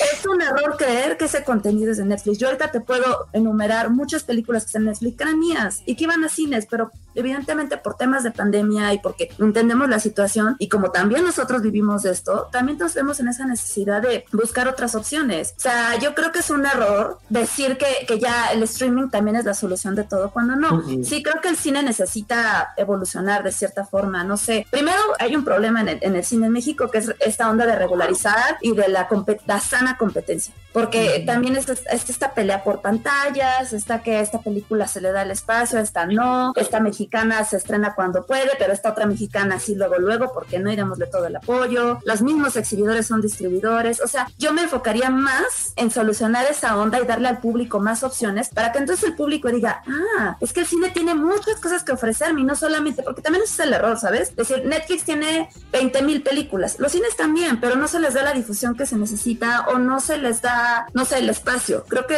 lo importante sí sería regularizar eso antes de querer transformar la industria o de querer eh, entrar a un modelo nuevo de negocio. Buenísimo. Bueno, pues vamos a ver qué pasa. Yo lo único que digo ya rápido para irnos justo a un blockbuster que vimos, que a lo mejor es de los últimos que veremos en cine. A mí sí me preocupa eso de los blockbusters porque sí siento que ya no es negocio. O sea, justo Wonder Woman, que apuntaba para ser pues una de las importantes de este año, recordarán que al principio de, del año Jaime estuvo platicándonos de eso, bueno, vía chat, y él nos decía que las, las importantes era Wonder Woman, Bond y me acuerdo de una tercera, ya no me acuerdo cuál era. Pero pues ya, o sea, solamente Wonder Woman va a estrenar y pues no va a estrenar con las condiciones que debería. Luego entonces yo como inversor pues le voy a meter lana, le voy a meter 300 mil este, o 300 millones o no sé cuántos se necesitan para un blockbuster de ese tipo. O mejor le meto 50 a una cosa así chiquita, no sé, freaky o alguna de esas otras cosas, que sé que me va a regresar rápido la inversión y que pues va a ser un negocio pues aceptable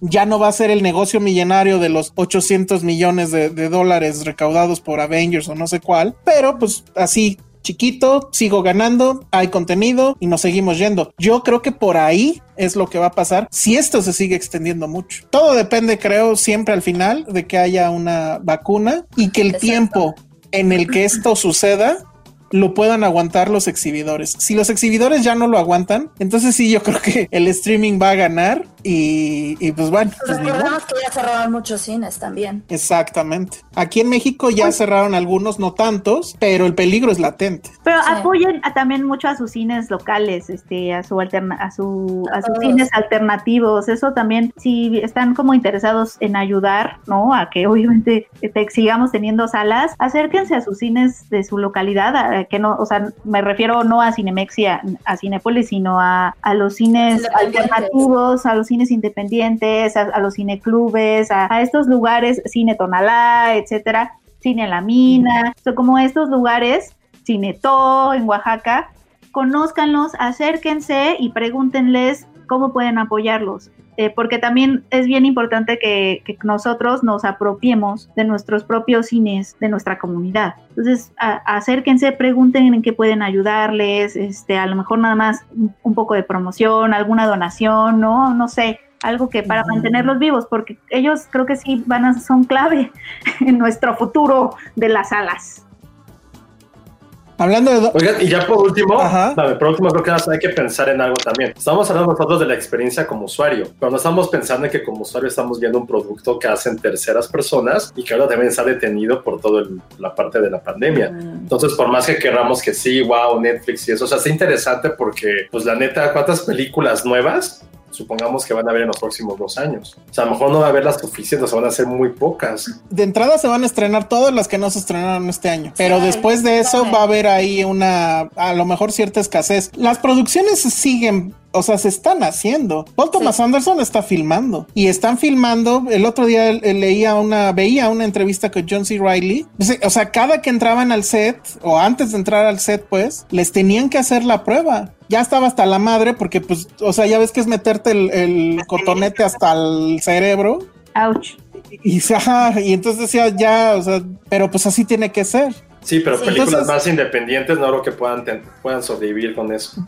Yo creo que justo es lo que va a pasar. Los independientes van a sobrevivir, los que no van a poder con eso son las, las otras. no lo sé. No lo sé, porque por ejemplo, cosas como The Mandalorian, The Mandalorian es una, podría ser un blockbuster si fuera película. Y además de Mandalorian es una serie que no parece, o sea, bueno, visualmente, para mí al menos creo, sí se ve muy cine. Y es este invento que hicieron, esto de los sets virtuales, que se ve increíble. Si eso se traspasa al mundo del cine, probablemente por ahí esté el, rollo. Pero bueno. todo va a ser animación. Pues sí, al final, como de hecho casi es, Avengers, cuántas cosas no son animación en realidad. Josué Hernández dice, por fin me tocó verlos en vivo, saludos y le pone al super chat, muchas gracias. Recuerden que ahí está el super chat, apoyen a su cine local, pero también apoyen a Finsteria, porque también estamos muy pobres. Y bueno, vamos a hablar eh, de la, del probablemente el último blockbuster que veremos en el cine. ¿Te gusta cómo lo estoy vendiendo, Ale? Sí, Con ese dramatismo para que... Contundencia. Pues se llama El Día del Fin del Mundo, Greenland en, por su nombre en, en, en inglés. Se estrena, se estrena mañana o ya, bueno, hubo un preestreno, ¿no, Ale? El preestreno fue el lunes y mañana ya se estrena y nuestro ganador del maratón ya vio la película. Justo terminó de salir hace unas horas. Ah, qué bien. Vamos, vamos, a subir este el video que nos va a mandar sobre su experiencia. Vamos a un enlace en vivo. O deberíamos ir a un enlace en vivo, no, ¿eh? Ya, pues eso fue a las cuatro, chicos. Ya fue. Ah, uh. Lástima. Pero bueno, ya la vimos. ¿Tú, ¿Tú la pudiste ver, Penny? Yo no la he podido ver, discúlpenme. Entre tanto Pero bueno, Josué, Josué sí la vio, yo la vi. ¿De qué va? Pues es este, ya saben, o sea, película de desastres. En este caso es Gerard Butler, que es este arquitecto. Está eh, como en prácticamente cualquier película de desastres que se respete, tiene problemas en su familia, él está divorciado, tienen un hijo, un hijo que además es diabético, que es un niño chiquito. No está divorciado. Está divorciado. Tiene pedos, punto. Ah, bueno, o sea, no vive con, con ella, ¿no? O sea, está como separados. Están en ese, en esa bronca. Sí, sí, sí. Bueno, sí. Y está, él está casado con Morena Bakarin, que es la, la novia de Deadpool, ¿no? Que es guapísima. Y entonces, pues de repente en las noticias se empieza a saber de que va a haber una como lluvia de meteoritos, pero los medios lo empiezan a manejar como un asunto de casi como si, fuera, ay, el eclipse, ¿no? O sea, no hay problema, todo bien. Eso es algo que me intrigó del tráiler como que realmente no se sabe, o sea, todo el mundo lo está viendo como si fuera un, un evento cósmico, como emocionante. El ballet cósmico ha comenzado, así lo hubieran, dicho. Y me, me, intrigó porque dije, ¿cómo es que no, cómo es que no saben eh, que vamos, o sea, es ah, es que ahí está uno de los primeros giros, que bueno, creo que sí voy a tener que contar tantito de eso porque, la verdad es que el inicio sí es, sí te maneja un nivel de tensión muy padre. Oh. Total que todos están en esa onda de, ay, los meteoritos y de repente, haz de cuenta que tú estás viendo la tele y encima de la imagen salen estas letras que de hecho técnicamente sí es posible que pudiera suceder eso, que es como la red de desastres de naturales de Estados Unidos o de toda la nación y te dicen a ti, Penny, Penny, has sido seleccionada, tienes que agarrarte una maleta y te vemos en tal lugar a tal hora. ¿Pero eso qué significa? ¿Qué significa? pues tú qué crees que signifique y ya, ahí voy a dejar la sinopsis. Yo pensaría que es trata de blancas y no iría. y se burlan de los cohetes y mi susto. ¿Ven como no soy el único? Justo, justo así pasó como los cohetes. No, Penny, pues tú qué crees? Es como el capítulo de Los Simpson un poco también, de la casita del terror. Pero bueno, ahorita José nos va a contar qué le pareció y también Ale, pero Ale no cuenta.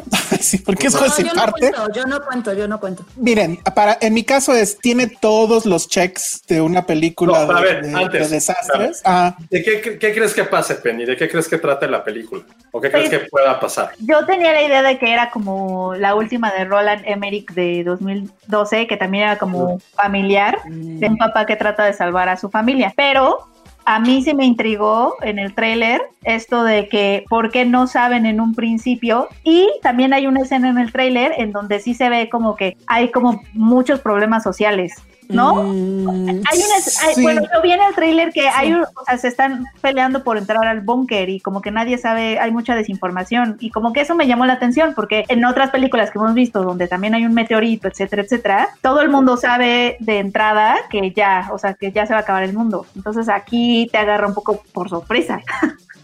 Sí, es que no quiero contar eso, pero yo sí me identifiqué muy cañón con esta película, porque básicamente la viví hace como seis o siete años, pero en vez de, meteorito fue una tormenta en Acapulco.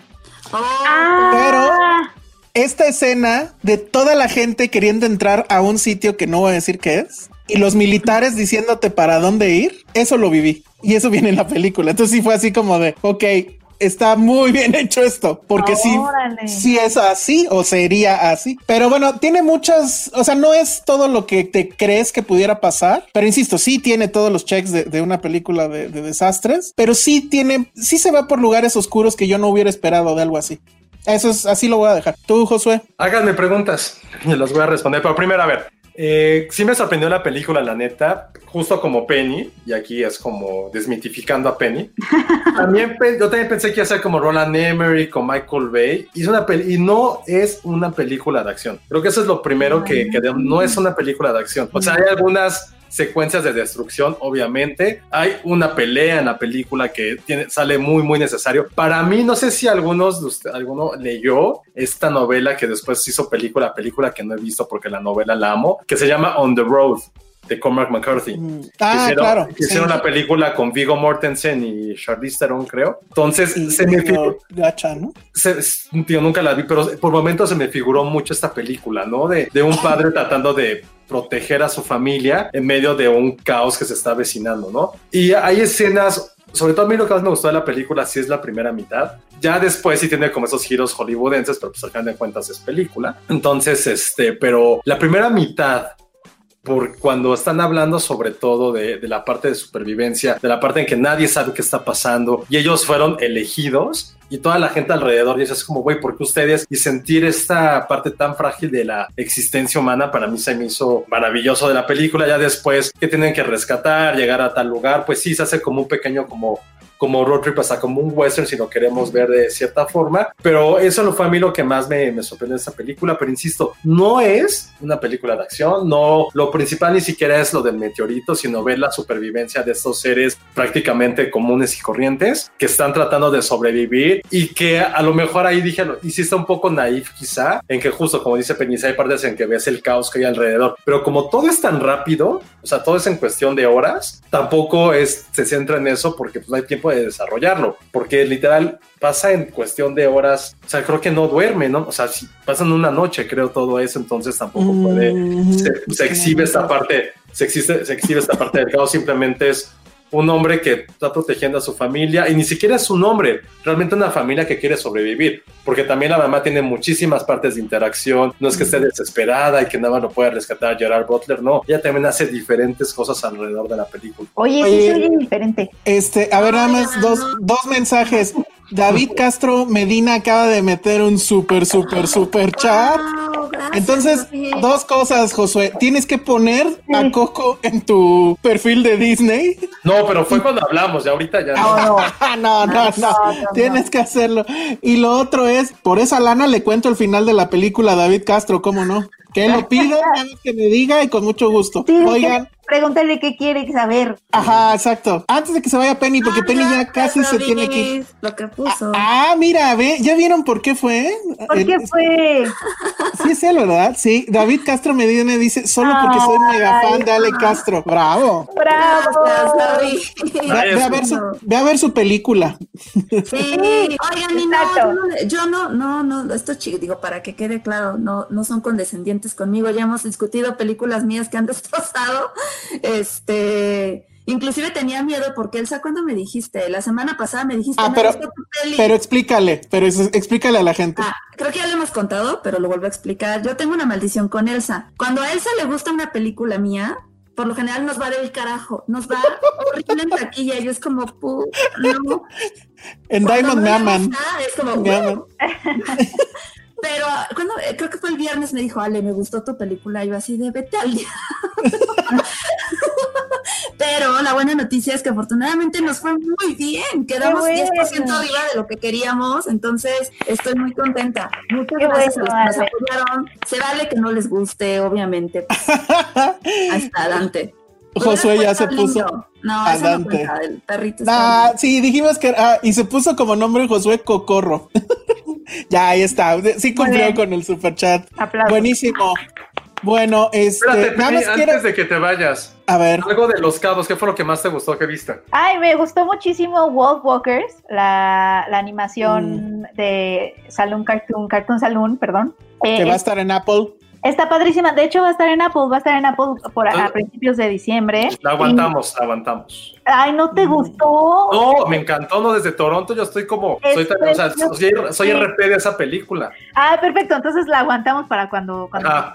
Me gustó Yo por net no la vi porque la quiero ver en 4K en Apple TV. Eh, Es hermosa, es hermosa. es Está muy bien, es está muy bien, lo merece, lo merece. Fue una buena vez. Eh, me gustó Never Rarely, Sometimes Always, que, que estuvo Ah, en sí. De, de Liza Hitman. Se me hace, se me hace muy, muy buena película. Penny, Em. ya ve, ya ve on Pregnant para que hagamos ese Ah, sí, Guardianes. On Pregnant. Porfa, Es porfa, porfa. preciosa. sí, sí, sí, la voy a ver, la voy a ver. Porque además, pues platican muy bien, ¿no? Entre ellos. Están, están, parecen la misma película en un principio y Son luego. bueno. Ah, qué mala Ajá. onda que, bueno, a Liza Hitman la están reconociendo alrededor del mundo por su película. Eh, también me gustó mucho eh, Cajillionaire, me, me encantó, que fue la película que inauguró. Ajá. Me gustó también mucho. Hay una película, vi una película de terror que se llama Relic, donde sale, Ay, ¿qué te donde sale? Emily Mortimer. Fíjate que sí me gustó, Ale. O sea, A tiene. me gustó mucho. cosas- es una directora que habla de. eh, o sea, realmente la película es sobre la vejez y sus pesadillas, Mm. pero nada más, no nada más para quien envejece, sino para las generaciones. Pues es una maldición que todos pasamos, Pues es ¿no? que Es una maldición generacional. Es- me gustó bastante, me gustó bastante. ¿Cuál otra me gustó? Vi otra que se llamaba There is no evil, que habla, que son cortitos, y los cortitos son sobre, pues es sobre la banalidad del mal de que en, en Irán, es Irán, espero que sí sea Irán, pero en el servicio militar te hacen hacer cosas que pues no, no te hacen hacer aquí en este servicio militar de aquí de México, ¿no? Sino que allá tienes que ejecutar personas y cosas así. Entonces los cortitos eh, se centran en estas personas que han tenido que quitarle la vida a otras personas simplemente porque están cumpliendo órdenes o porque quieren sus tres días de, de- porque cuando lo haces te dan tres días como libres para que puedas ir a ver a tu familia. Entonces, entonces te ganas los tres días libres, pues un poco quitándoles el taburete cuando ejecutan a personas, ¿no? Cosas así. Entonces son varios cortos de varias personas que se enfrentan a esa situación y está padre porque sí, sí me gustó. O sea, es como sobre la banalidad del mal, tal cual. Be Shirley se estrena mañana, amigo. Te Digo, es, es la que va a clausurar la, la, pues, el festival. Me gustó muchísimo, pero es de Josephine Decker. Josephine Decker siempre hace cosas bien padres. Y está eh, protagonizada por Elizabeth Moss. Y es esta escritora, ya sabes, tóxica que devora con su proceso creativo, pero un poco siento que es como la historia de Hansel y Gretel, porque ella en algún momento, o sea, ella es una escritora. eh, De hecho, es- está interpretando a Shirley Jackson, que es una escritora este, bastante famosa, pero es ficción, es ficción, no estamos viendo una biografía. Pero llega esta pareja de casados, ¿no? Que un- eh, Uno es Logan Lerman, que ya es grande y puede tener sexo en pantalla. Eso me... Sí, está cañón. Eso está cañón, pero bueno, él es el esposo y llega con su esposa, que es como una esposa muy, digamos que está, es como muy pura, de cierta forma, ¿no? Es- es- está casada, quiere, quiere pues eh, seguir los sueños, ayudarle a su esposo a seguir sus sueños y llegan a esta casa de Shirley porque el esposo es catedrático en una universidad y le está prometiendo a Logan Lerman, el personaje de Logan, un puesto, ¿no? Ayudarlo en su carrera Es- de profesor. Que eso es como Call Me By Your Name, porque además es el mismo eh, Ah, Es, es actor. papá, es Michael Stuhlbarg y, y- y es un actorazo, ¿no? Entonces aquí Sí, es catedrático, pero pues es un, híjole, es que es un papelón, es un papelazo el que hace.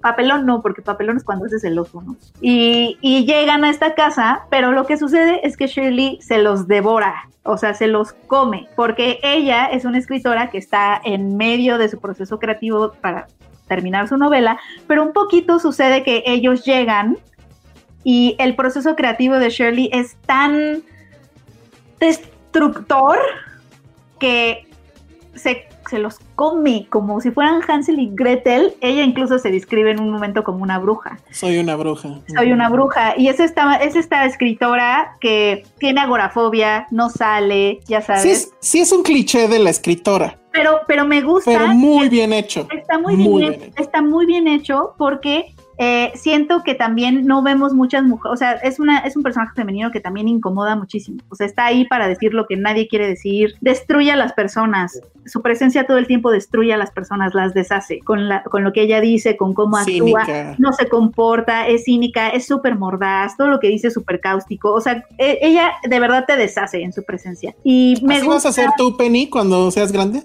Ah, ya, ajá, la, la agorafobia. Me gusta que ella, o sea, eh, son como las 3 de la tarde y ella no se para de la cama. Ajá. Este, o sea, son procesos creativos que devoran, No, y pero además es todo lo contrario a lo, porque todo esto sucede en los años 50, entonces Exacto. es no, no, no se peina, no se No. dedica a las labores del hogar, no Ah, no. cocina, nada, o sea, Y nada de lo que se una supone re- es una mujer. Exacto, y tiene una relación con su esposo súper tóxica, de, a, a ratos violenta, a ratos machista, pero él, pero un poco ella lo necesita él y lo usa él también como para, para su proceso creativo, pero él un Él poco es- la controla, pero también la inspira, pero... Él es un fauno, ¿no? Él es un fauno, se la pasa sonriendo. Además da clases en una escuela que es de puras mujeres. Entonces, pues como que es muy feliz que las mujeres lo, lo, lo alaben o lo vean así como la, la gran cosa. Este, se la pasa bailando, bebiendo. Sí, Y, infiel. y- y esa imagen del final, la secuencia final,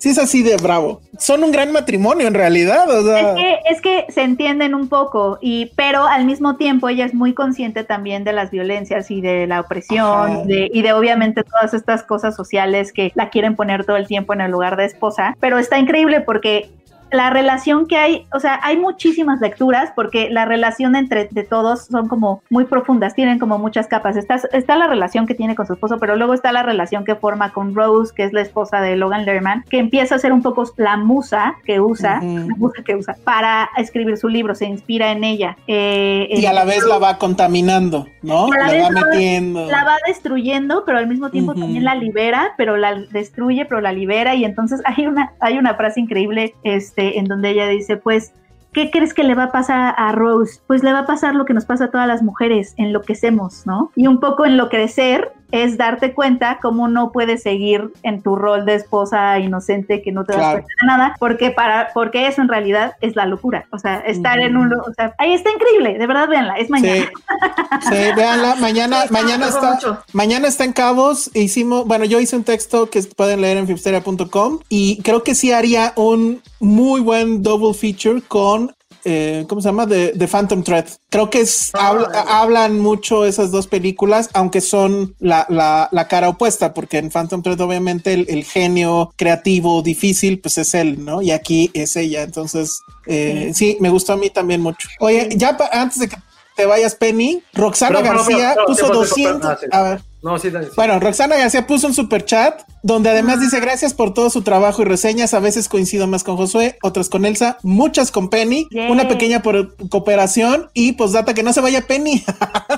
Pero pues te tienes que ir, ¿verdad? Yo también estaba yendo, pero, pero ya en- Oiga, nada más en un, me paréntesis. ¿No vieron Summertime? No vi Sí, yo quiero Summertime. Summertime. No, no, no, espérame, espérame. ¿Tú no la viste, Elsa? ¿Ni tú tampoco, Penny? Yo Espérame, yo, yo No, vi un más.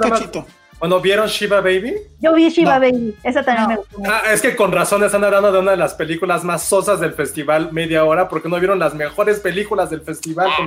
Come Yo, on. yo sí vi, No, yo, sí vi, yo sí vi Shiva Baby, pero me gustó mucho más Shirley. No, pero es que no vieron, no vieron Summertime, no vieron Quo Vadis- Aida, o no están viendo la de In Between Die. No, está, en- entiendo su amor por Shirley, pero híjole, sí le dedicaron mucho tiempo a una película muy mediana Ay, a comparada con las que hay. no. Es que no vieron, insisto, no vieron Summertime. Pues habla de Summertime. Sí, háblanos de. Hablen, porque tú también la No, yo viste, quiero hablar de Summertime, sí.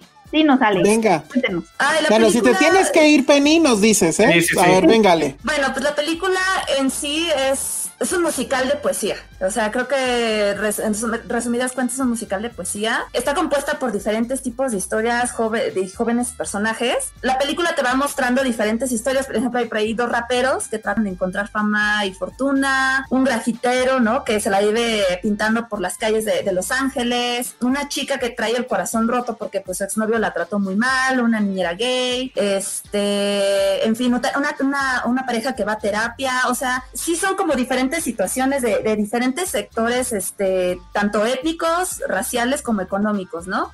La película, lo que está interesante de la película es que más allá de las críticas sociales que se hagan, es, es que la película es un musical, pero las canciones en sí son recitales de poesía que son fabulosos. No sé ustedes, digo, bueno, en este caso Josué, este, de las historias que más me fascinó fue justamente la de este chico Tyrese Winters, se llama así.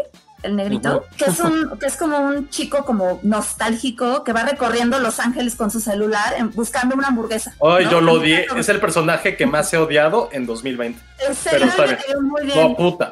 Bueno. Pero su, yo vi su monólogo de cuando le quieren cobrar un chingo. Es increíble. Es fabuloso, sí. su monólogo. O sea, es un chico que, que obviamente, pues, o sea, va como ya sabes, el Instagramer viendo, calificando restaurantes y criticando que por qué no hay hamburguesas. Pero más allá de, de- de esta onda como entre humor, entre crítica y demás, es también este personaje como recordando su infancia con una simple hamburguesa, criticando los restaurantes. Es una mezcla ahí como de tintos cómicos, pero que en su interior guarda como una, melan una realidad muy melancólica, no se los voy a decir, para que la vean. Pero otro que también me hizo puta casi llorar fue este. ¿Cómo se llama? El, cajero de la comida rápida, se me olvidó su nombre. Ah, eso no lo vi. Termina desahogándose, des- desahogando sus frustraciones mientras está trabajando, ya sea como en una cadena de, de hamburguesas. Llega un punto en el que explota por los maltratos de la gente, este, ya sabes, ¿no? O sea, de, y el egoísmo de los clientes, ¿no? Y un speech que da, que, que me hizo mucho, o sea, me hizo reflexionar muchísimo sobre la realidad de los inmigrantes, es justamente esta onda de ya, es, o sea, cuando Brita dice, ya estoy hasta la madre, porque yo quisiera ser feliz y no puedo permitirme ser feliz.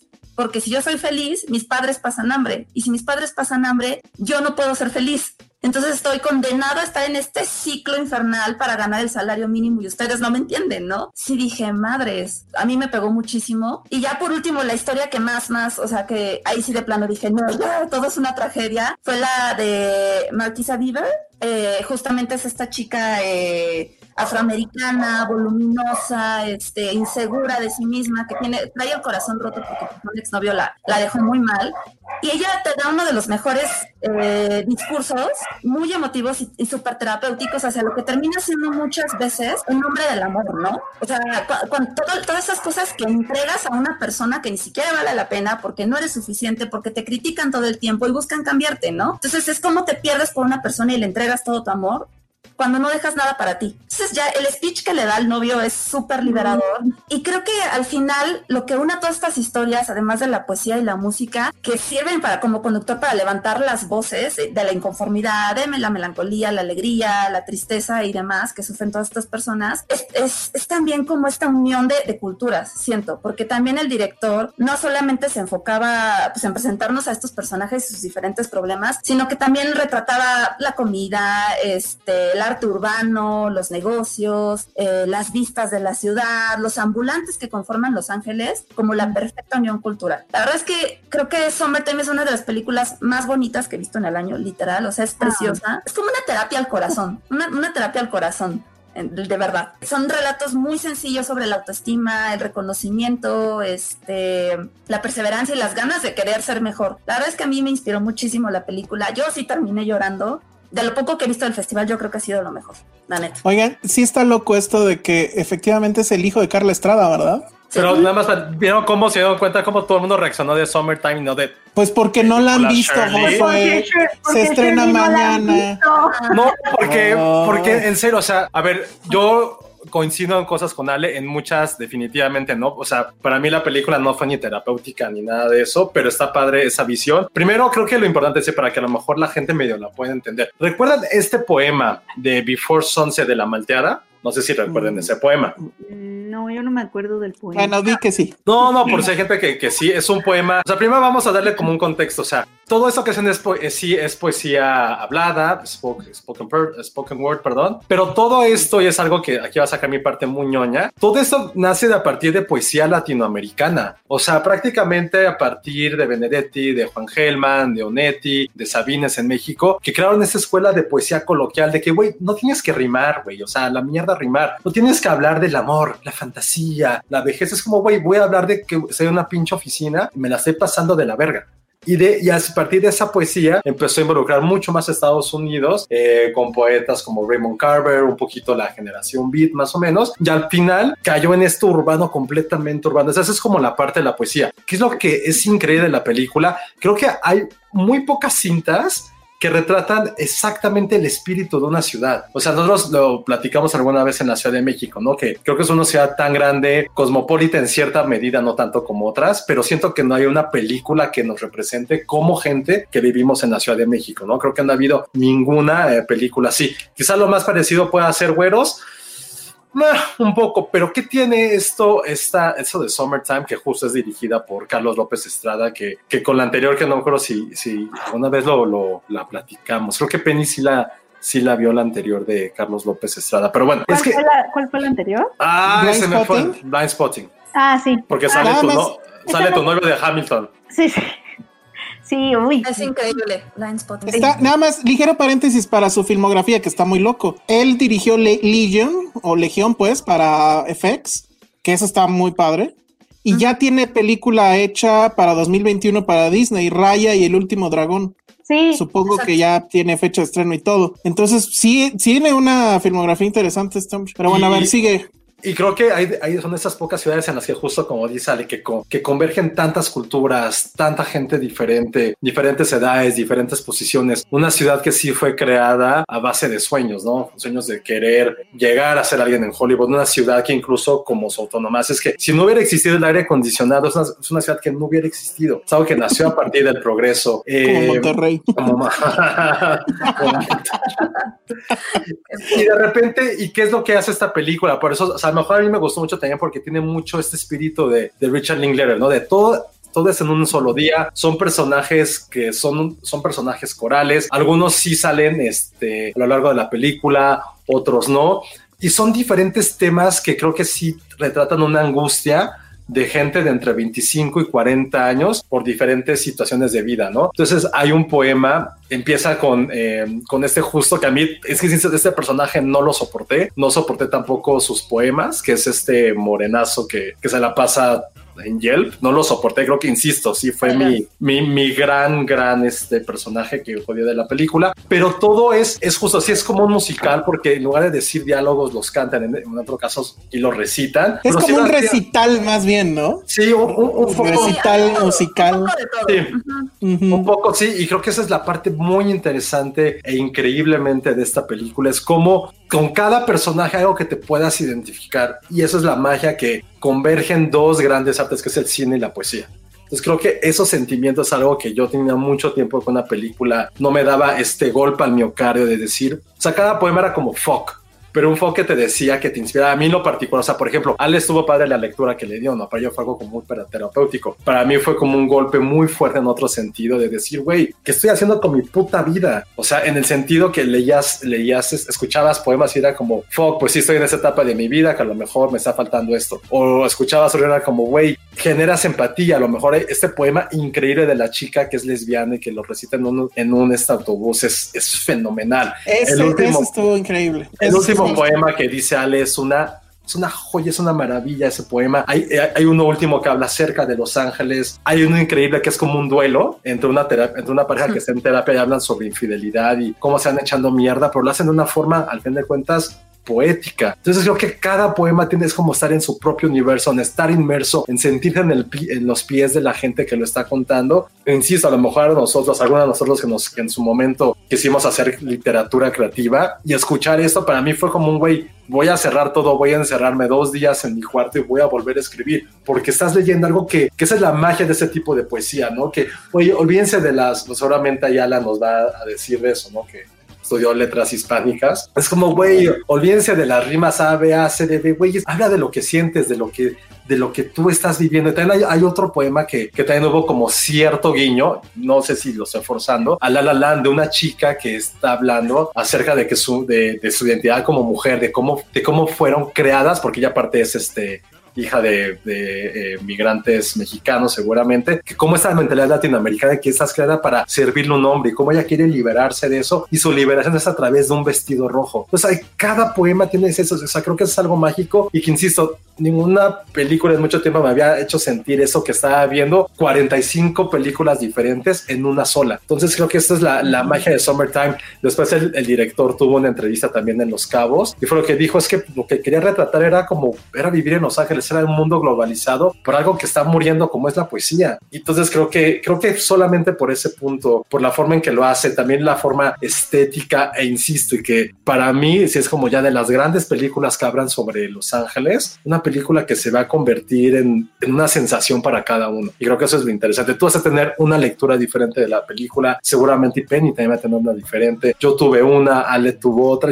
Y creo que una película que logre eso ya es algo que creo que ni les, ni les interesa, ni se interesa. Y que creo que, no sé si la experiencia hubiera sido distinta a verla en el cine, pero yo agradezco. Yo creo que sí. No, ahí te va. Yo agradezco con mi vida entera, la de mi sobrino y con la de los hijos que no voy a tener, haberla visto en casa. ¿Por qué? Porque fue una relación íntima que yo estaba viviendo directamente con mi televisión. Si yo le quería poner pausa y decir, verga, voy a retrasarle porque quiero leer este, este fragmento, lo podía hacer. Cosa que el cine, perdón, acabo de darme cuenta que es la primera vez en que agradezco haber visto una película en casa. Y si eso va a ser una constante, se pueden cancelar que vaya al cine otra vez. Encontré, encontré la primera película que vale la pena no ir al cine. Ok, muy bien. Bueno, yo vi nada más un cacho. La verdad es que ya cuando la vi ya era muy tarde y pues sí me ganó el sueño. No es, o sea, la tengo que ver. El problema y, y bueno, lástima para quienes ya le les antojamos verla porque pues no, ya no va a estar en, en, cabos, tengo entendido. A ver si la ponen otra vez. Hubo películas que sí pusieron dos veces. Ah, sí, no, Summertime me expiró. Exacto, entonces. No ver por eso. Ojalá suceda. Eso cuenta, Penny, yo todavía la tengo activa. Pero ¿Ah, creo sí? que la película ya no vale porque son 24 horas, ¿no? Desde que Ajá, salió. exacto. Yo le puse play media hora antes de que empezara Pero. Lo pude ver. Ah, Ay, Ale, sí, pásamela. Pues corran. A lo mejor, a lo mejor todavía la puedo, la puedo ver hoy. En, en, en cuanto a estructura, a mí me recordó mucho, y digo, a lo mejor estoy diciendo una locura, este Coffee and Cigarettes, la de este Sí, Jarmusch. Porque eran así los diferentes este, personajes con unas historias diferentes que se podían hilar o no. Nada más que allá, en vez de eh, tener estas conversaciones que igual no venían al caso, aquí son los poemas. Pues gustó- también.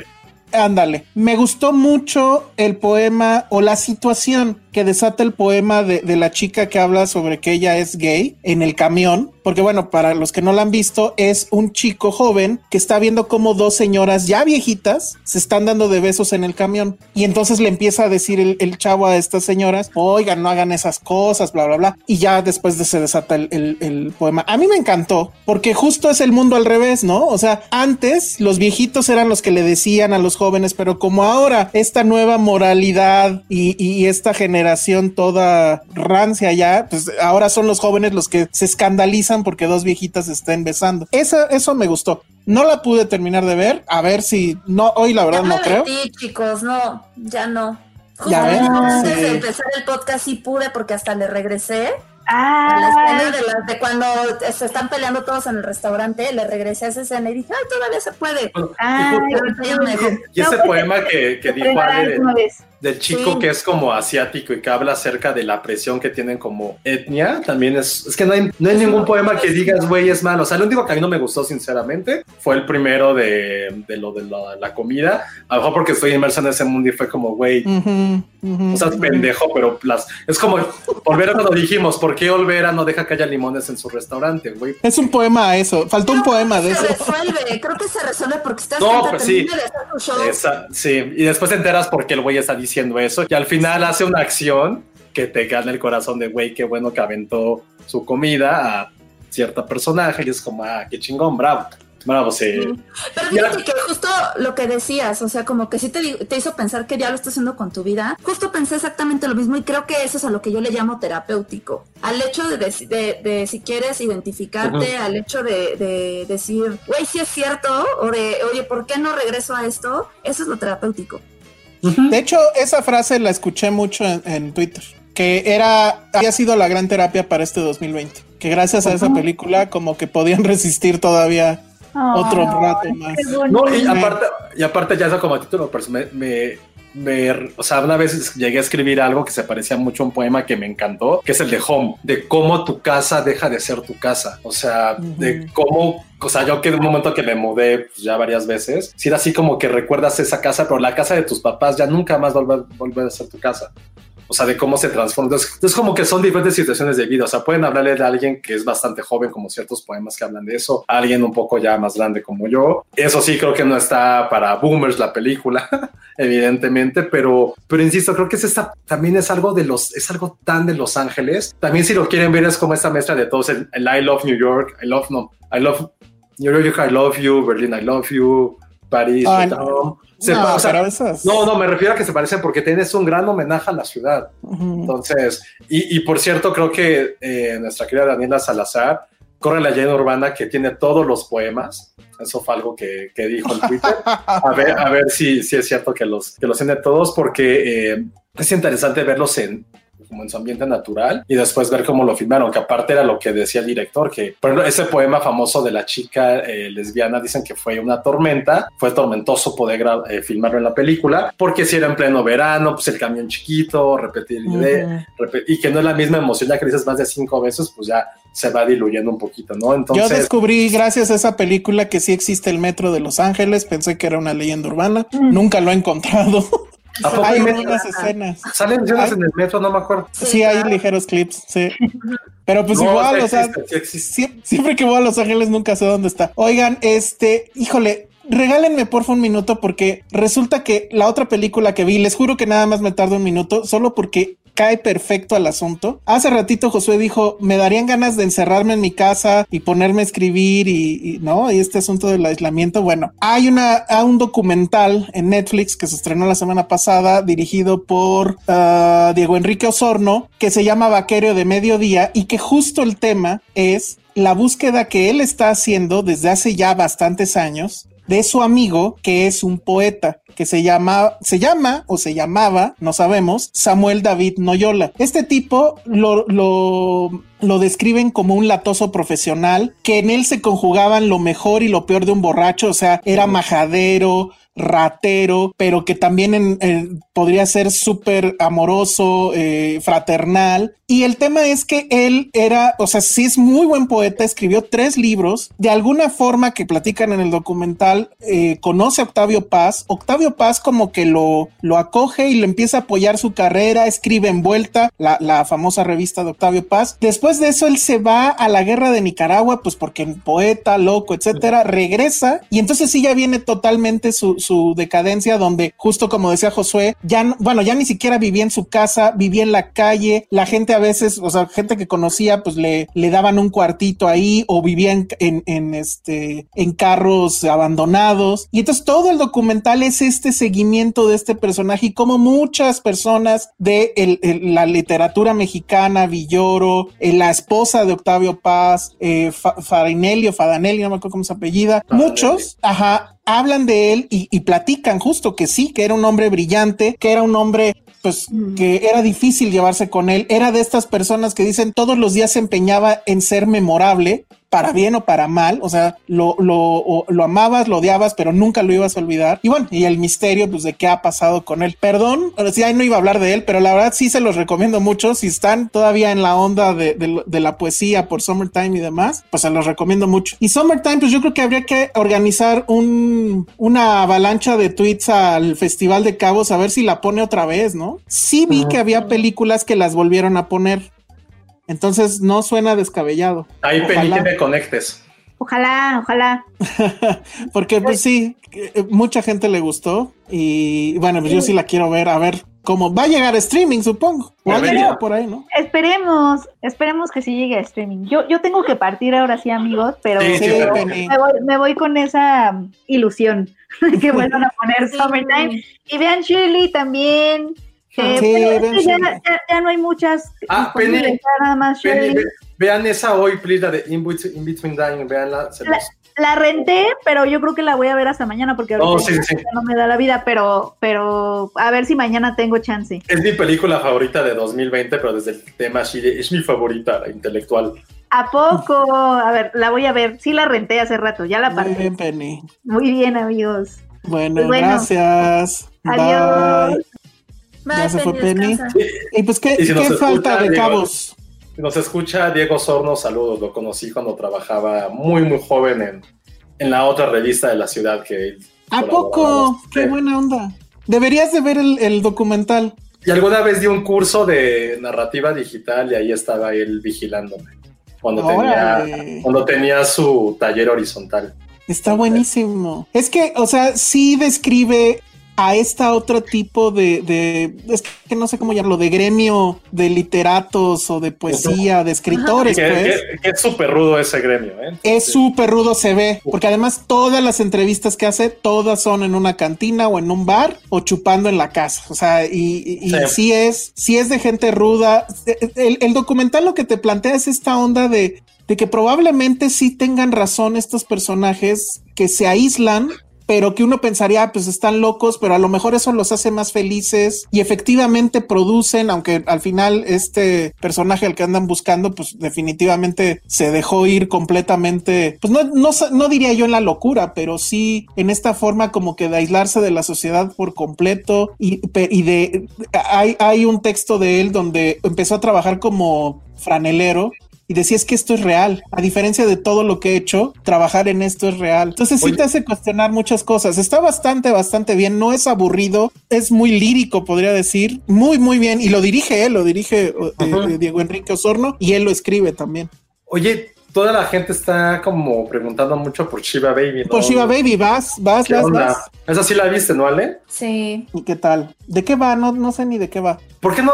Es que sí, te perdiste de un gran festival, ¿eh? Creo que No, no, me lo sí he visto. No vi tantas como en el otro, pero sí. O sea, no vi tantas como en Morelia, pero, pero Uy, sí no. vi algunas. Creo, creo que esta vez sí le dio un baile Sí. cabos, ¿eh? Pero un baile así de 6-0, 6-0 en primer Sí, tiempo. sí, pero Cabrón. sobre todo, sobre Cabrón. todo porque aquí sí se decidieron a que los estrenos internacionales se pudieran ver, ¿no? Creo que esa es, esa fue la gran, gran, gran diferencia. Y pues no pasó nada. O sea, bueno, no sé, no, no, no creo que haya sido un error hacerlo así. Pero a ver, si quieres ya, porque ahora sí ya estamos en el, en el límite de las dos horas, por lo menos tiempo podcast. Si quieres comentar rápido de, de qué va Shiva Baby. Shiva Baby, gran, gran película de un...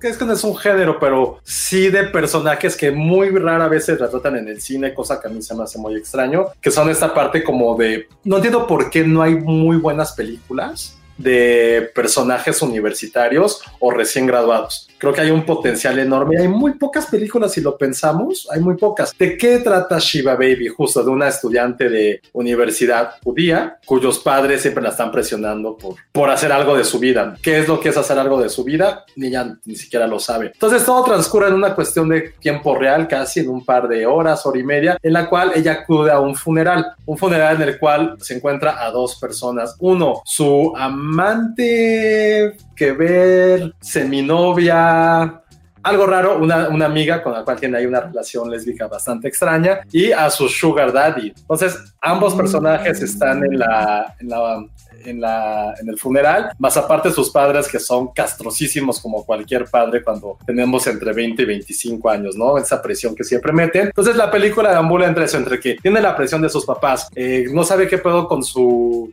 con su novio, lo que sea, o con su amante, como quiere decir, y se da cuenta que su sugar daddy llegó con su esposa y no solo con su esposa, perdón por el spoiler, pero es fundamental, y también con su hijo. Entonces, cuando esas tres cosas empiezan a llegar en la cabeza, en la cabeza no sabe qué hacer, y lo mejor que hace la directora en su ópera prima es que mete muchísimo ruido y distorsión. Entonces, está sintiendo esta presión que ella tiene en su cabeza, en el corazón, en el donde ustedes quieran. Nosotros como espectadores no solamente lo estamos viendo y se nota con la actuación que hace, que hace espectacular esta chica, pero no, no, sé, no sé su nombre, pero también esta parte del ruido que mete, hay una distorsión en cada escena y sientes una angustia, te vas asfixiando alrededor de ella y quieres explotar, quieres olvidar todo y así que el mundo se destruya también, porque ella no sabe el lugar que tiene en el mundo, o quizá lo sabe, pero no es aquel que le están, con el cual sus padres están felices, o la sociedad y sabiendo cómo es un poco esta cultura judía, eh, sobre todo como en Norteamérica, que quieren que ella esté, o sea, nunca le están obligando a que sea una madre, pero que por lo menos sea como de, güey, los papás típicos, te estamos pagando las cosas, ¿qué carajo estás haciendo? Y hay una escena así típica, casi, casi muy como tipo el graduado, que es como, güey, pues conocemos a al amigo de tal, tal, tal, que es este güey de la comunidad, vele, ya hicimos una cita para que vayas a pedirle chamba, y ella es como, wow, eh, no quiero eso, es como, no te estamos preguntando, ya hicimos la cita para que lo vayas a, a ver. Es que es una, una gran ópera prima, divertida y sobre todo esto, que está explorando personajes y un mundo como probablemente ya el último como trecho de estos coming of age, que es como, güey, nunca vas a saber cuál es tu lugar en la vida si la gente te lo está presionando, si tú no estás listo para dar ese, ese paso. Y creo que para mí fue una gran, gran sorpresa del festival. Desde Toronto vi que tenía muy buenas críticas. La verdad vi la sinopsis y dije, ay, no se me antoja tanto. Pero Yo hice eso. Gran, pero es una gran película, gran película, la verdad, sí me sorprendió. Creo que ha sido mi gran sorpresa del festival. Esa, perdón, y junto con otra canadiense, también que se llama Vince, que no sé si si la viste. Ya, esa sí la vi, esa sí la vi yo. No, yo no la he visto. La renté, la pensaba ver al rato, de hecho. A mí me encantó también Vince, me gustó muchísimo. También creo que sí es, regresando como a este género, creo que es como todos los clichés que puede haber en un coming of age, pero de una forma tan sutil, tan honesta, tan inteligente y con un personaje que te encariñas. O sea, si tú ves el año. Y que además, perdón, el si la, si la de la chica se ve. Sí, es cabrón no, perdón, es que iba a decir, el crecimiento de la chica se, nota cañón. O sea, a diferencia de muchos coming of age donde pues lo supones por lo que le está pasando, aquí se ve incluso físicamente, ¿no? Cuando ella se está, eh, se pone vestidos o se pone ropa un poco más provocativa, por así decirlo, el peinado. ¿De qué va? Pues es, es una historia además que yo no sabía. Es en Canadá, eh, eh, creo que es en los 90, ¿no?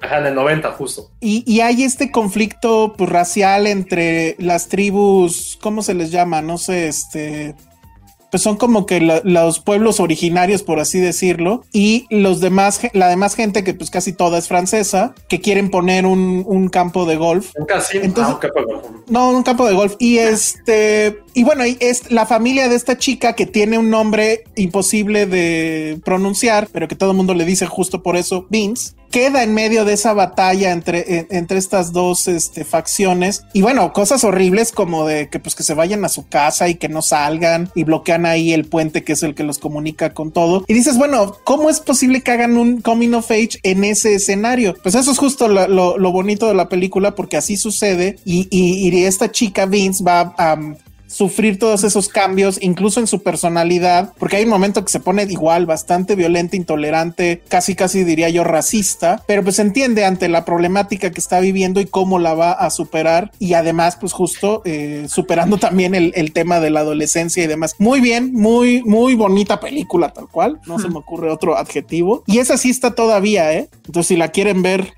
de una vez, pues aprovechen porque ya se, hace, hace, una semana quise adoptar a Baby Yoda. Ahora quieres adoptar. Quise, quise adoptar a Vince, que esta vez sí quise. No, y aparte creo que eh, lo que me encantó fue como este simi, ¿no? De que hay una guerra afuera y ella está lidiando una guerra también por dentro, ¿no? Creo que es algo que nos pasa a todos en algún momento de nuestra vida, es a quién le vas a ser fiel, a tu familia o a tus amigos. Entonces creo, y eso es prácticamente como la tesis de su pues, un muy buen coming of age, siempre va a ser eso, ¿no? Se va a ver el conflicto en que eh, siempre el conflicto es interno entre familia y alguna gente externa, ¿no? Que en este caso fue pues fue directamente sus amigos. Bueno, pues con esto ya lo dejamos porque si no, Vero nos va a matar. Pero bueno, desgraciadamente Summertime, ojalá la restrenen. Beans sí la pueden ver todavía, al parecer. Por lo menos no me sale lo de agotado. Shiva Baby ya está agotada. Ya, o sea, ya Elation. Está por ahí Off the Road, que no sé si la vio alguien. Y la de Between Dying, que esa dices que también hay que verla, ¿verdad? Deben de verla. Ok, esa al parecer todavía hay. Entonces, bueno, pues sí, eh, la, la, conclusión de esto es que efectivamente Cabos estuvo brutal. Increíble. Muy bien el sistema. Eh, digo, había algunas eh, películas que tenían poco visionado, como este, bueno, pocos asientos, pues, como el documental de, Wuhan. Pero en general, pues prácticamente, pues, o sea, le, le, echabas ganitas y sí podías ver todo. Entonces, pues también Shirley es mañana. Pues yo sí les recomiendo que la vean. No sé si ya desde ahorita se puede apartar. Y bueno, muy, muy, muy bien cabos. Y, bueno, pues ni modo, así, así fue, pero lo disfrutamos bastante. Es una buena semana para todavía ver películas. Eh, entonces, el día del fin del mundo. Eh, Exacto. pueden ver The Crown también para platicar la próxima semana, que no puedo creer que la haya visto completa la cuarta temporada. Yo la terminé desde el primer día. En serio, yo no, yo no, he, yo nosotros no. Yo siempre he sido muy fan desde la primera temporada. Siempre. Voy a decir nada más algo ya para irnos, porque en serio nos va a matar.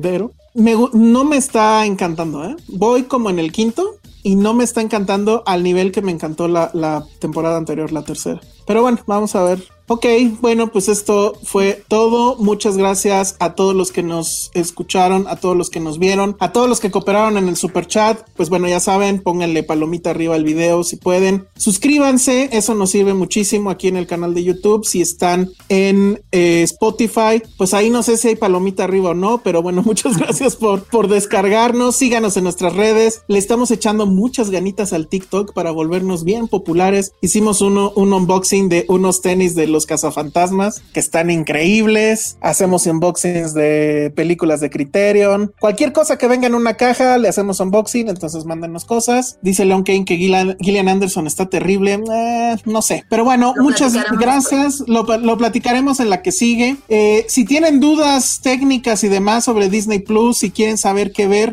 hay un par de textos ahí en filmsteria.com sobre 10 cosas que deberían de estar viendo en Disney Plus, además de, de, ¿cómo se llama? De Mandalorian. Y bueno, pues todo, cómo quedó el precio, cómo está en, eh, si lo contratan solamente un mes, cómo es el viewing party de, de, Disney Plus, ya no pudimos hablar de eso ahorita, pero que viene eh, incluido en la aplicación y que la verdad es que está bastante bien. Lo único malo es que son solo seis personas al mismo tiempo, entonces bueno, porque ya me estaba animando, dije, ay, vamos a hacer un, Watching Party de Filmsteria y Disney, pero no, no se puede. Eh, en fin, entonces todo eso lo pueden ver en filmsteria.com y nosotros ya nos vamos. Redes sociales, Ale. Arroba Ale Kazagi. Muchas gracias a todos.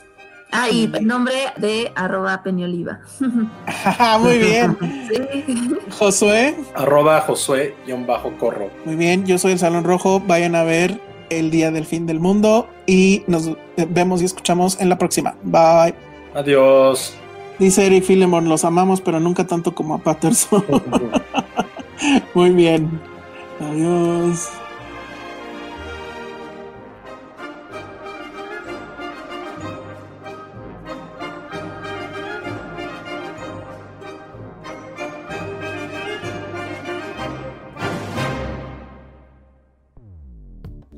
Dixo presentó Filmsteria.